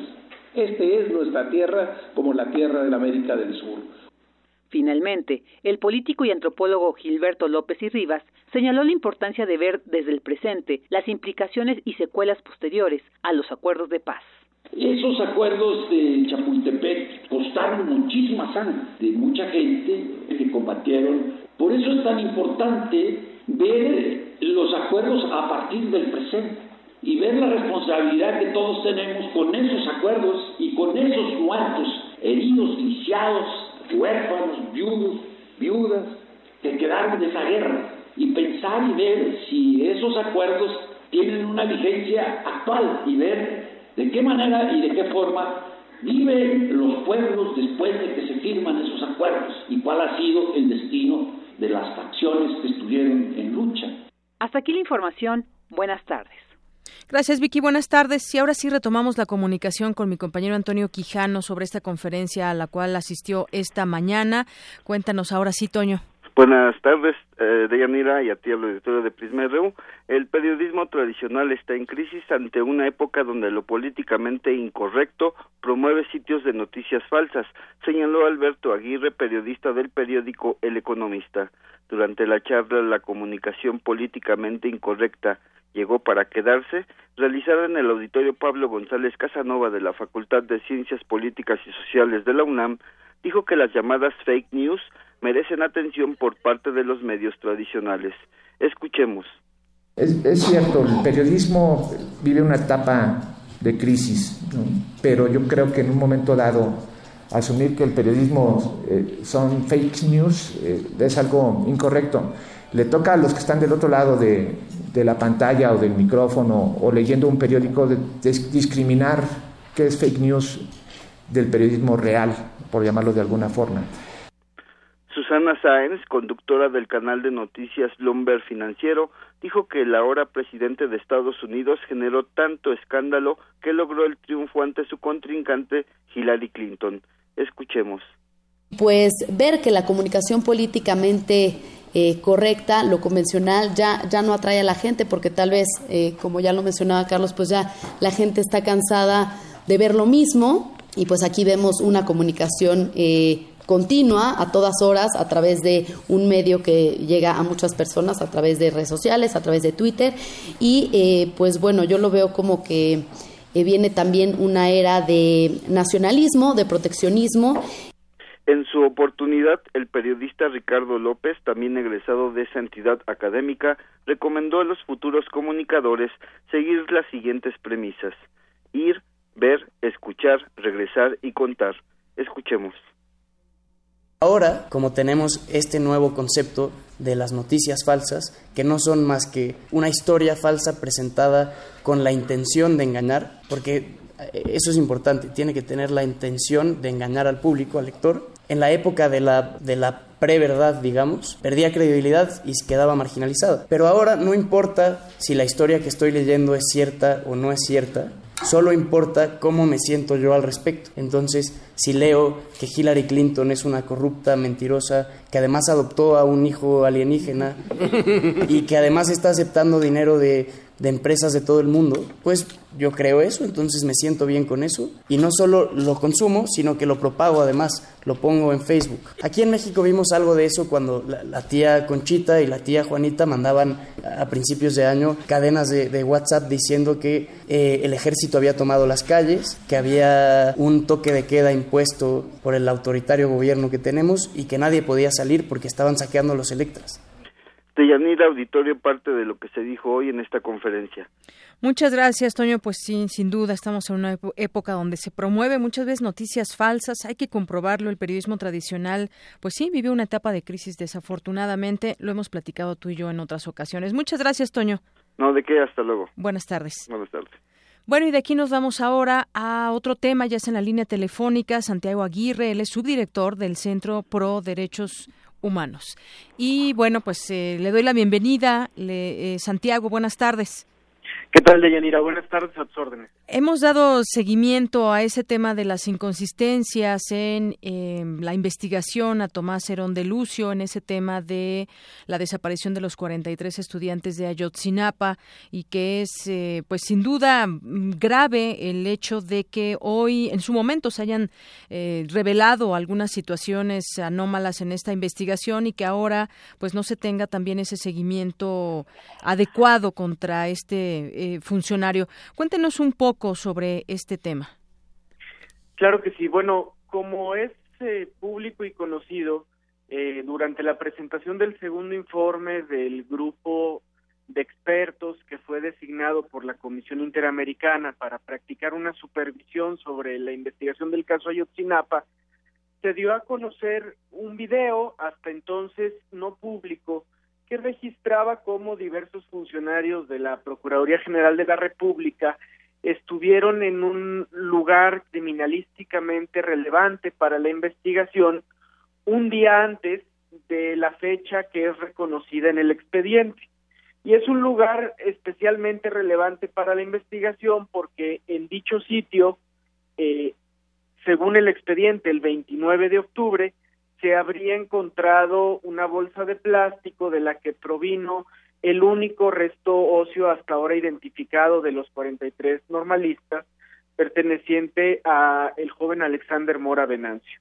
Nos referimos al lugar que fue conocido como el río San Juan. Después de que se ventiló que los funcionarios de PGR estuvieron en ese lugar y que esa presencia no fue registrada ni reportada, sino que antes bien se le ocultó tanto a las familias como al grupo de expertos, la Procuraduría General de la República anunció una investigación interna. Eh, esto, digamos, desde abril del año pasado. Eh, esa investigación, como corresponde con cualquier eh, indagatoria sobre irregularidades internas de la PGR, le correspondió conducirla a la Visitaduría General de la República. En ese entonces la visitaduría estaba encabezada por César Chávez, eh, un funcionario que de pronto súbitamente dejó de trabajar en la Procuraduría General de la República, lo que generó mucha suspicacia de las familias. Sí. Esta suspicacia se acrecentó cuando se hizo público en distintos medios de comunicación como Aristegui Noticias, Proceso, Reforma e incluso el New York Times que este visitador había avanzado un proyecto de resolución de la investigación interna que de forma pues sorpresiva y podemos decir inédita en este México de la impunidad, sí consideraba que había violaciones graves, sí consideraba que había irregularidades severas y por lo tanto recomendaba que se iniciara una investigación incluso penal de estas irregularidades. Y que finalmente quedó en un asunto más administrativo que otra cosa. Así es, cuando trascendió este proyecto, pues fue inevitable ver la salida de este funcionario como consecuencia de que intentó hacer su trabajo eh, y los padres y madres de familia exigieron, por tanto, que la resolución final de esta investigación interna incluyera ese proyecto. Lamentablemente, el pasado jueves les fue entregada la resolución final de la investigación interna y es una resolución en la que, dicho de manera coloquial, pues fueron rasurados los principales contenidos del proyecto que se hizo público. Ahí donde el proyecto que se hizo público encontraba irregularidades graves. El actual proyecto encuentra solamente irregularidades leves. Donde el anterior proyecto recomendaba una investigación criminal, el actual considera que únicamente es procedente una investigación administrativa. Y donde el anterior proyecto consideraba que se violaba el derecho a la verdad e incluía toda una argumentación sobre derechos humanos, el actual proyecto diluye las responsabilidades en normas estrictamente administrativas. Por eso o sea, al final de cuentas un mal manejo, digamos, de esta de esta situación para tratar de, en el camino por tratar de aclarar todas estas preguntas que aún hay y además la propia investigación se da en el camino esta situación, eso pues no sé cómo decirlo si desprestigia o demerita también la propia investigación en la que quieren las autoridades que podamos confiar y creer. Sí, justo iba a comentar cómo desde la perspectiva de las familias, más que un mal manejo, estamos ante una nueva burla y ante un mensaje muy poderoso de impunidad que legitima y brinda de un barniz de legalidad irregularidades muy graves que alientan la arbitrariedad de las policías investigadoras de los delitos, que es un tema que en México ha sido especialmente sensible. Eh, las, las familias han recibido esta resolución como un nuevo agravio eh, y no porque tengan algo en particular en contra de algún funcionario en lo individual, sino porque consideran que dentro de la PGR continúan todavía eh, funcionarios públicos que participaron de la confección de una hipótesis oficial sobre los hechos que no estaba sustentada en evidencia científica. Y en la medida que esos funcionarios no sean sancionados, pues no se generan condiciones para que se alcance la verdad y la justicia en este caso, que es lo que las familias aún demandan. Así es, con ese tipo de acciones sigue pesando ese manto de la impunidad que quisiéramos quitarnos y sacudirnos en algún momento, pero que con estas acciones no no se pueden. Pues muchas gracias, Santiago Aguirre, por explicarnos, eh, pues no solamente punto de vista, sino explicar también cómo eh, cómo es que o por qué más bien no se cree todas estas de pronto versiones y de y esta situación de Cerón de Lucio que pues pese a haberse hallado ciertas cuestiones que no donde no se manejó bien desde su cargo o inventó cosas eh, en torno a la investigación pues solamente nos quedamos con esas sanciones administrativas él y otras personas más. Muchas gracias. Al contrario de Yanira un, un gusto estar en la red universitaria. Gracias hasta luego Santiago Aguirre, subdirector del Centro Pro de Derechos Humanos. Prisma RU. Un programa con visión universitaria para el mundo. La fragante espuma fabulosa que lava cualquier cosa. Compre Fab. Fab es blanco. Fab es puro. Fab es calidad. Con Fab no tiene que trabajar y Fab limpia y blanquea de verdad. Queremos conocer tu opinión. Síguenos en Twitter como arroba PrismaRU. Global RU. Ya está aquí con nosotros Eric Morales. ¿Qué tal, Eric? Buenas tardes. Buenas tardes, Yanira. Me da mucho gusto saludarte la tarde de este lunes. Y bueno, para comenzar, vamos a escuchar nuestras breves internacionales con información de los cinco continentes. Pablo Iglesias, líder del partido español Podemos, fue ratificado para encabezar a esa institución política. A nosotros esta asamblea nos ha dado una orden, unidad y humildad, y la vamos a cumplir. El presidente de Venezuela, Nicolás Maduro, aseguró que castigará a los funcionarios de su gobierno que recibieron sobornos de la constructora Odebrecht. Sé que la Fiscalía General de la República y el Poder Judicial están siguiendo sendas causas a los responsables de las irregularidades de Odebrecht en Venezuela. En Estados Unidos, 200.000 habitantes del norte de California fueron evacuados de sus viviendas debido al peligro de que un aliviadero de la presa Oraville, la más alta del país, ceda y provoque una gran corriente que inundaría localidades de las zonas más bajas. Chile y Argentina, a través de los presidentes Michelle Bachelet y Mauricio Macri, expresaron su rechazo a la xenofobia y el proteccionismo comercial. Habla la mandataria chilena. Y en momentos en que el planeta enfrenta con resurgimiento ideas que propugnan la disgregación, la xenofobia, el aislacionismo y el proteccionismo comercial, Chile y Argentina, como repúblicas hermanas, se abrazan nuevamente para reivindicar la unidad. El primer ministro de Japón, Shinzo Abe, calificó de intolerable que Corea del Norte hiciera el domingo un lanzamiento de un misil balístico que cayó en el mar de su país. El más reciente misil lanzado por Corea del Norte es absolutamente intolerable.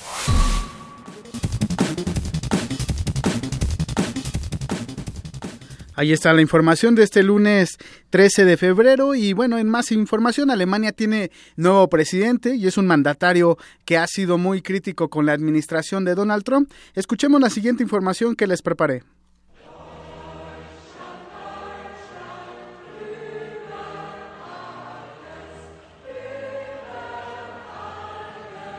El socialdemócrata Frank Walter Steinmeier es nuevo presidente de Alemania. Con el 75% del apoyo del Parlamento, el exministro de Relaciones Exteriores y uno de los principales críticos de la administración de Donald Trump tendrá uno de los cargos más respetados de su país. Steinmeier es conocido por la prensa como un presidente anti-Trump, ya que durante la campaña electoral en Estados Unidos calificó al republicano como un predicador de odio. Aunque el poder seguirá concentrado en el Parlamento y en la canciller Angela Merkel, para el doctor Alejandro Chanona, académico de la Facultad de Ciencias Políticas y Sociales de la UNAM, esta elección es un mensaje a los discursos nacionalistas del presidente Trump.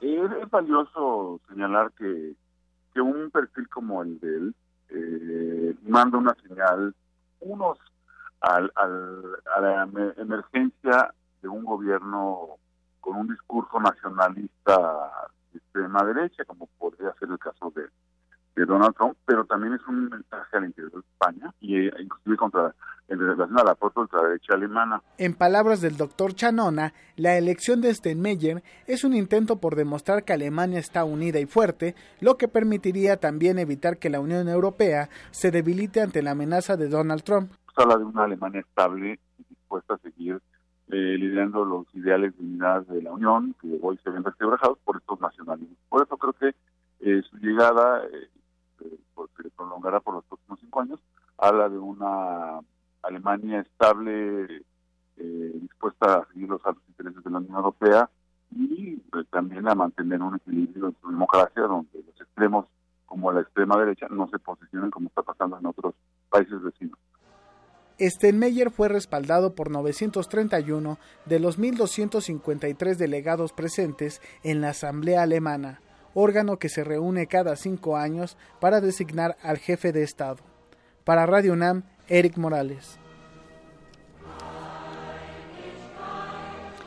Ahí está la información sobre el nuevo presidente de Alemania, Steinmeier, que durante su primer discurso no se refirió a Donald Trump, pero sí dijo que será un contrapeso importante para la tendencia sin límite a la simplificación. Además prometió que será el mejor antídoto contra los populistas su administración. Eh, recordemos que ah, durante su campaña siempre ha estado en contra del proteccionismo, lo ha recalcado, y también ha subrayado que el populismo eh, debe estar fuera de la Unión Europea. Por, por su parte, eh, Angela Merkel, canciller alemana, dijo que será un gran presidente para Alemania y además aseguró que acompañará muy bien a sus, a sus funciones, eh, a las funciones que realiza Angela Merkel, su experiencia política, compromiso y valores, principios democráticos, su habilidad y sabiduría serán factores importantes para la estabilidad de su país. Ahí está esta información de Europa. Muy bien, muchas gracias, Eric. Y bueno, si te parece, vamos a escuchar esta nota de Ruth Salazar, que lleva poco tiempo al frente de Estados Unidos y Donald Trump ha dejado mucho que desear. Los conflictos de interés en los que se han envuelto varios de sus familiares ahora acaparan la atención. Adelante, Ruth.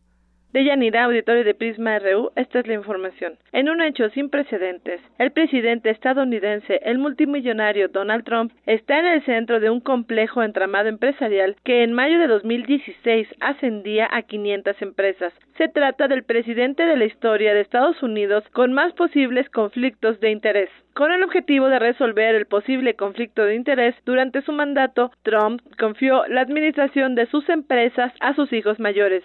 Sin embargo, expertos en ética de todo el mundo ven difícil esta desvinculación por la repercusión de las empresas a escala mundial y la estrecha relación con sus hijos.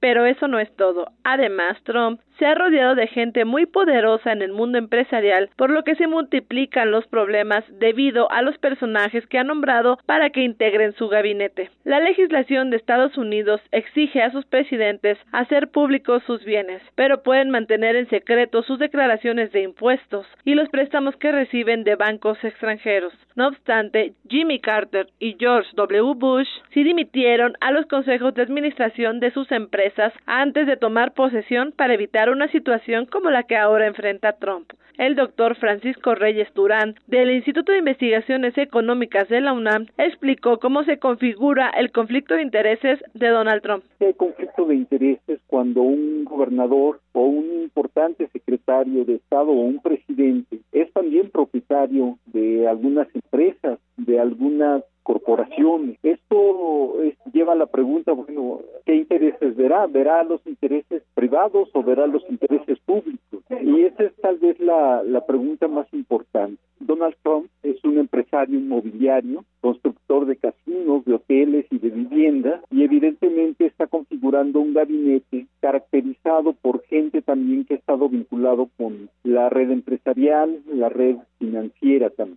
El especialista destacó que el conflicto de intereses es perjudicial porque influye en cualquier decisión en materia fiscal, de política exterior y de seguridad nacional. Asimismo, habló de la decisión de Trump de rodearse de gente de negocios en su equipo de confianza. El perfil es bastante marcado, hombre blanco de edad avanzada con gran poder adquisitivo puestos claves utilizados por empresarios para la toma de decisiones que evidentemente van a favorecer a gente que está eh, liderando o que es propietaria de esas de esas empresas. Por ejemplo, el nombramiento de un funcionario importante de, de Trump que era presidente de Goldman Sachs que va a tener también un puesto de jefe del Consejo Económico Nacional. Este me refiero específicamente a Gary, Gary Cohn, pues Goldman Sachs es probablemente uno de los tres bancos más importantes de los Estados Unidos y él se convierte en el jefe del Consejo Económico Nacional, nada más ni nada menos. Esto habla de que puede haber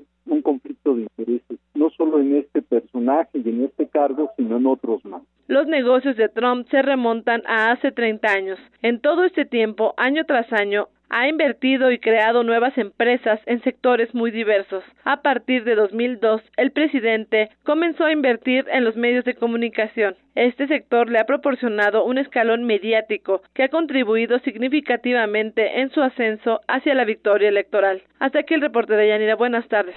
Gracias, Ruth. Buenas tardes. Y de Yanira, en, más información relacionada con Donald Trump, este lunes, este mediodía, se reunió en la Casa Blanca con el primer ministro de Canadá, Justin Trudeau. En rueda de prensa, Trudeau aseguró que se debe permitir el libre flujo de comercio con la economía de Estados Unidos y tenemos que ser conscientes de la integración de nuestras economías que son muy positivas para nuestros dos países y que será el enfoque que tendremos en los próximos meses. Mucha de nuestra economía depende de las buenas relaciones de trabajo con Estados Unidos. Esto, desde luego, al referirse a la renegociación del Tratado de Libre Comercio de América del Norte. En ese sentido, el presidente Trump aseguró que buscarán renegociar el Telecan, ya que no es justo para la economía estadounidense. Nosotros tenemos una mejor relación con Canadá que con la frontera sur. No fue justa la negociación con Estados Unidos. Sí trabajaremos con México. Buscaremos un buen acuerdo eh, con ambas partes.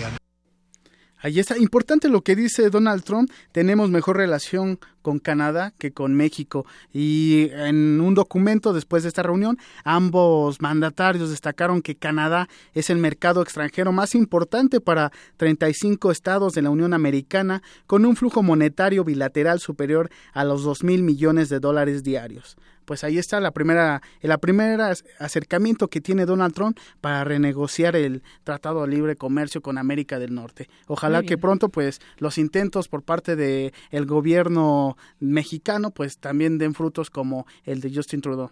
Así es, bueno, pues una relación diferente entre ellos. Muchas gracias. La información. Gracias, Eric. Prisma RU.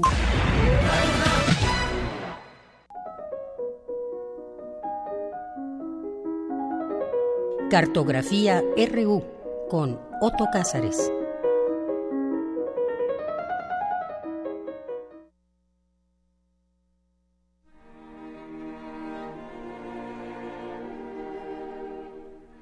Bien, pues vamos a esta sección Oasis con mi compañero Otto Cázares. ¿Qué tal, Otto? Eh, ¿Qué tal, Deyanira? Qué gusto saludarte en este lunes 13 de febrero, en el que todos los que nos dedicamos a la radio estamos de plácemes.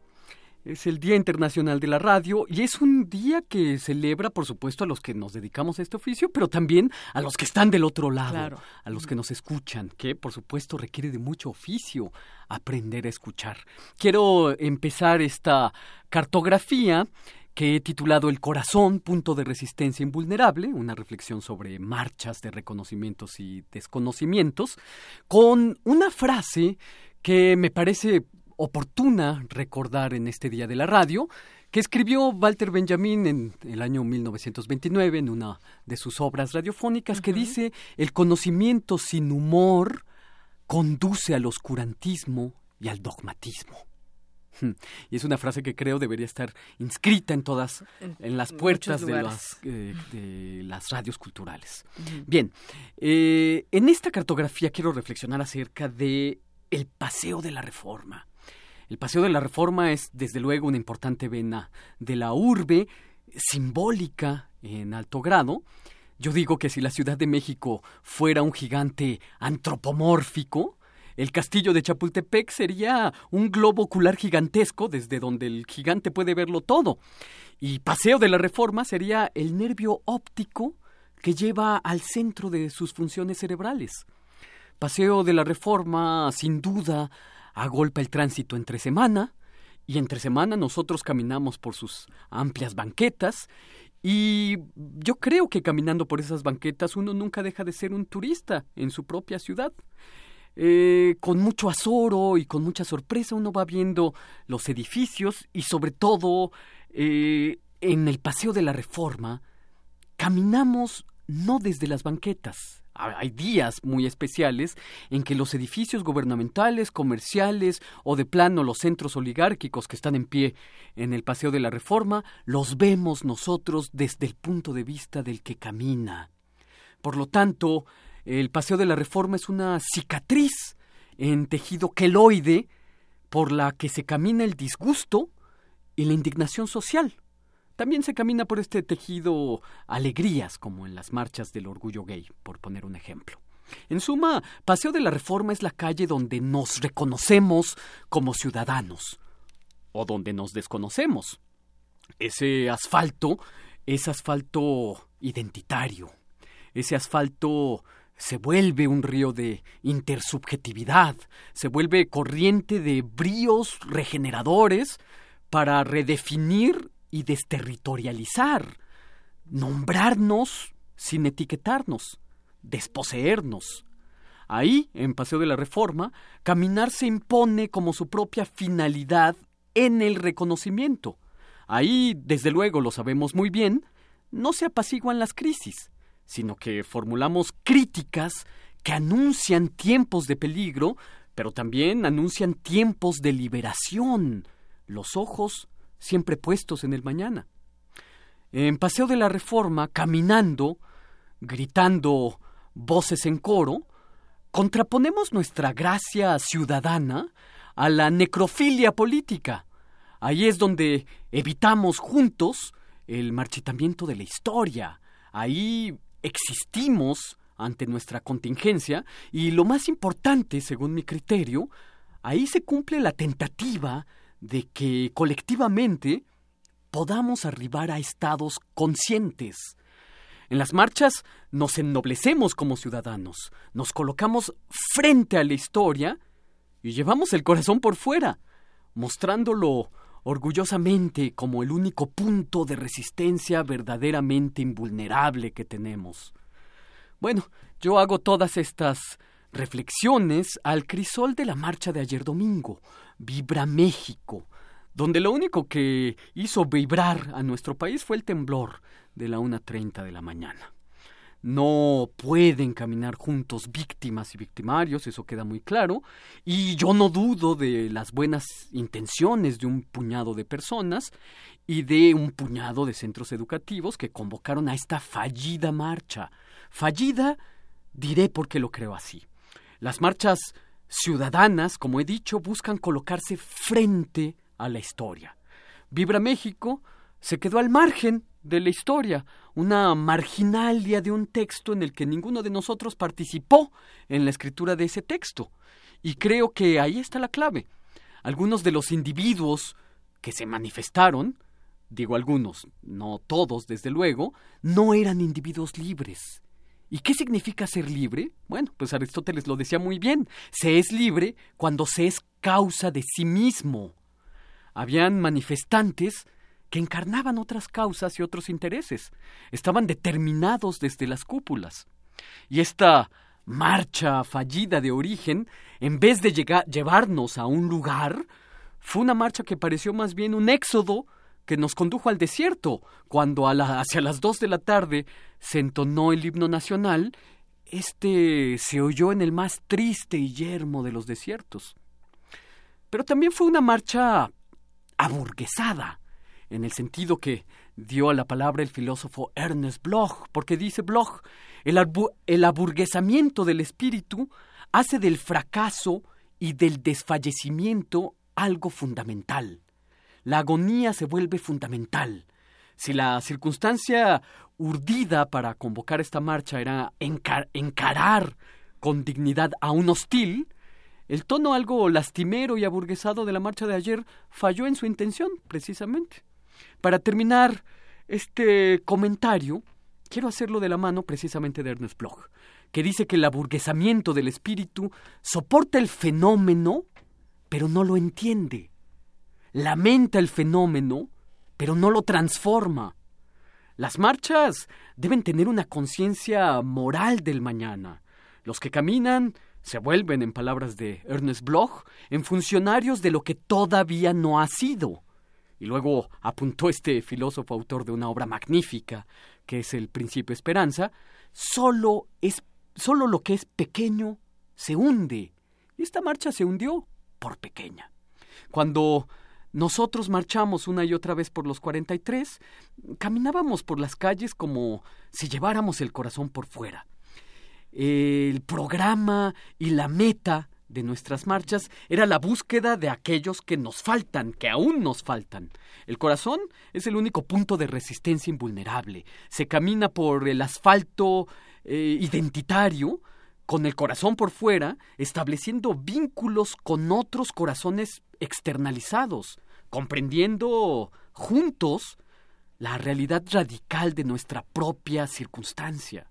¿Cuál era nuestra meta de esas eh, marchas? Buscar y mañana encontrar. La marcha debería ser una invitación a entrar a una realidad compleja, acompañándonos para renacer a la realidad y convertirnos en individuos libres, cumpliendo nuestra humanidad comprometida con el mañana, sin dominar ni manipular. Eso es lo que yo tengo que decir este lunes 13 de febrero de 2017 en el que celebramos el Día Internacional de la Radio. Gracias, extraordinario como siempre, Otto. Muchas gracias, Deyanira, y nos veremos muy pronto, por lo pronto hasta el próximo lunes. Claro que sí. A ver, aquí tengo unos nombres que te quieren felicitar, Vicente y Angélica Guzmán. Por tu trabajo te felicitan. Son ah, muchas gracias y les mando un abrazo. Gracias, Otto. Buenas tardes. Adiós. Prisma RU. Para nosotros, tu opinión es muy importante. Síguenos en Facebook como Prisma RU. Arte y cultura.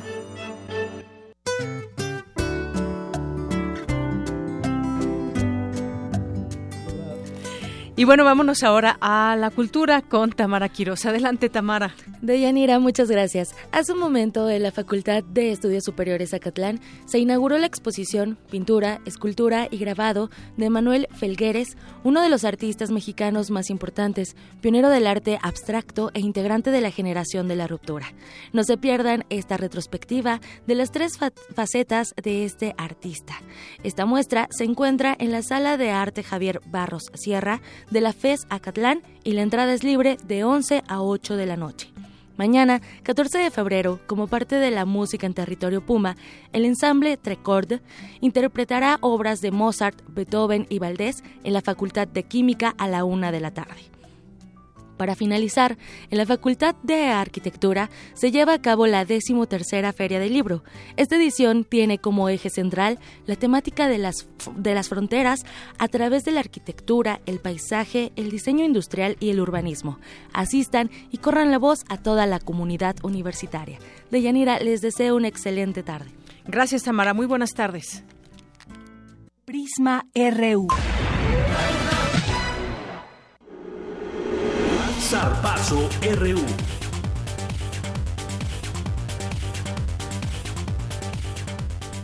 Adelante, Isaí Morales. Muchas gracias, Deyanira. Pues empezamos con esta segunda parte del zarpazo. El Club Universidad Nacional perdió ante los Rayados del Monterrey en la jornada 6 del balompié mexicano.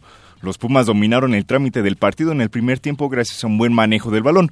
Sin embargo, el complemento fue para Monterrey, quien logró la victoria por marcador de 2 a 0. El técnico de los Pumas, Francisco Palencia, reconoció las imprecisiones del cuadro felino. Nosotros equivocamos muchos pases, perdimos muchas pelotas a la salida, estuvimos muy imprecisos, y ellos hicieron un buen partido y ahí fue la diferencia. ¿no? Ah, yo creo que los dos equipos salíamos a apretar. Eh, por momentos lo hacíamos bien y ellos desplazaban y ellos también por momentos lo hacían bastante bien, nos tocaba desplazar. Entonces hay que romper la presión y, y los dos sabemos, estamos conscientes de que de cómo se debe de romper. Hay veces que tienes que, que jugarlo a un costado, pero igualmente estuvimos en preciso y no jugamos la pelota donde se tenía que jugar. No, no se perdió la línea media, no sé qué te refieres con que se pierda la línea media, porque es muy fácil, la verdad, decir se perdió la media. Yo creo que no. Yo creo que nosotros también tuvimos muchas imprecisiones a la salida, ellos recuperaban bien la pelota y, los goles nos caen en, en, ciertos contragolpes. Nosotros cuando recuperamos la pelota fuimos muy, muy imprecisos, no llevamos la pelota de un, otro, de un lado a otro. Eh, el plan del partido no lo seguimos eh, como lo habíamos planificado y ellos hicieron un buen partido y fueron los justos ganadores. Bueno, ahí tenemos a Paco. Y bueno, tras el resultado, Monterrey mantiene el invicto en la Liga MX y llega a 10 puntos en lo que va del clausura 2017. En tanto, los Pumas rompen con una racha de cuatro partidos sin derrota y se quedaron con 10 unidades en la tabla general. Y pasando a más información, hoy cumple 38 años Rafa Márquez, quien es considerado uno de los mejores futbolistas que ha aportado el fútbol mexicano. El actual jugador del Atlas consiguió dos Champions League, además se coronó en cuatro ocasiones en la Liga Española y levantó el trofeo en el Mundial de Clubes, todo esto con el Barcelona. Siendo capitán de la selección mexicana, consiguió dos Copas de Oro y una Copa Confederaciones. Además, ha jugado en 139 partidos oficiales con el tricolor y ha sido titular en 117 de ellos. Pues ahí está. Eh, les deseamos muchas felicidades a Rafa Márquez, el Kaiser mexicano. Y para finalizar de Yanira, te comento rápidamente que el equipo de refugiados que compitió en los pasados Juegos Olímpicos de Río de Janeiro recibirá el premio Laureus a la inspiración deportiva en la gala considerada por muchos como, el, como los Óscares del deporte, que tendrá lugar este martes en Mónaco. El pasado 5 de agosto, los 10 deportistas integrantes del equipo de refugiados desfilaron en el estadio Maracaná, justo por delante del equipo del país anfitrión, o sea, Brasil en una de las imágenes más impactantes de los pasados Juegos Olímpicos. Los, los, deportistas procedentes de Siria, Congo, Etiopía y Sudán del Sur eh, compitieron en natación, atletismo y judo, aunque no lograron llegar al podio. Bueno, pues ahí está y realmente un reconocimiento para estas personas que, eh, no sé, en su vida cotidiana han sufrido de todo. Muy bien. Pues muchas gracias, como siempre, Isaí. Claro que sí, Y a disfrutar las mieles de la vida. Así es. hasta luego, Isaí, hasta Excelente mañana. inicio de semana. Hasta luego. Para ti también. Y bueno, ya casi nos vamos. Saludos a quienes nos han escrito por Twitter, como Marta Noria, que nos dice, la radio te acompaña en cualquier parte, por ejemplo, cuando manejas en el tráfico o en la carretera, no hay mejor amigo que el radio. Y también por aquí nos escribe Oscar Torres, dice, la radio es lo máximo, me ha acompañado en los mejores momentos de mi vida en Prepa 2 y FESA Catlán. Muchas gracias, Oscar, por escucharnos y mandarnos este, este mensaje. También nos dice, la radio es más deliciosa en la noche, es mágica, a mí me gusta mucho más. Muchas gracias gracias por sus comentarios que nos han escrito y a las personas que diariamente nos acompañan por este medio. Y ya deseamos los saludos que le envían a Otto Cázares, Gisela Chávez, dice, como siempre, aportando tanto conocimiento a los radioescuchas, felicidades, le mandan a mi compañero Otto Cázares. Y bueno, antes de despedirnos también, lo invitamos a la mesa redonda anecdotario de la radio en México que se lleva a cabo hoy. 13 eh, de febrero a las 19 horas en la sala Murray Schaffer en la Fonoteca Nacional que se ubica en la calle de Francisco Sosa número 383, esquina con Salvador Novo en la colonia Barrio de Santa Catarina en Coyoacán, a dos cuadras de Metro Viveros y de Avenida Universidad. Ahí participarán eh, participará nuestra jefa de Fonoteca, Yolanda Medina, Alejandro Gómez Arias, también de, de Radio UNAM, Vicente Morales de Radio Educación, que lleva ni más ni menos el 40 años, más de 40 años en la radio, entre otras personas. Y ya casi nos vamos. Con información de última hora, ya está aquí mi compañero eh, Jorge Díaz. Adelante, Jorge, buenas tardes. Buenas tardes, Deyanira. El Premio Nobel de Literatura Mario Vargas Llosa hizo un llamado a los 50 millones de habitantes hispanoparlantes en Estados Unidos para defender el idioma de Cervantes y solidarizarse contra las agresiones del actual presidente norteamericano, sobre todo las que realiza contra México. La renuncia fulminante de Miguel Torruco a la Secretaría de Turismo del Gobierno de la Ciudad de México fue considerada por algunos politólogos como una decepción de Miguel Ángel Mancera por los nexos de Torruco que tenía con Andrés Manuel López Obrador. Esto es parte de lo que dijo a Prisma RU el ex titular de Turismo Capitalino. Que dejó un cargo en donde era remunerado por entrar en uno que es totalmente honorífico eh, y sobre todo, pero con gran convicción de transformar al lado de Manuel este país que requiere un cambio total, una reingeniería, porque a como vamos seguiremos con muchos problemas. Concesionarios de microbuses, corredores y el Metrobús en la Ciudad de México solicitaron hoy un incremento al precio del pasaje de 3 pesos a los microbuses y de 4 pesos en el metrobús porque se corre el riesgo, dicen, de que se colapse el servicio a los usuarios por la falta de mantenimiento de las unidades. Lo que tenemos de Yanira. Muchas gracias, Jorge. Con esto nos despedimos. Muchas gracias a usted por sintonizarnos y nos despedimos con esta frase de la radio. La radio marca los minutos de la vida, el periódico Las Horas, el libro Los Días, Jax de la Craitel. Mi nombre es Deyanira Morán, a nombre de todo el equipo, que tenga buena tarde y buen provecho.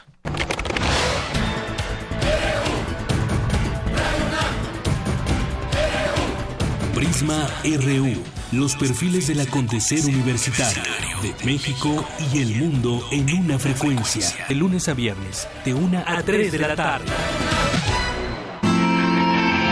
Radio UNAM. Clásicamente informativa.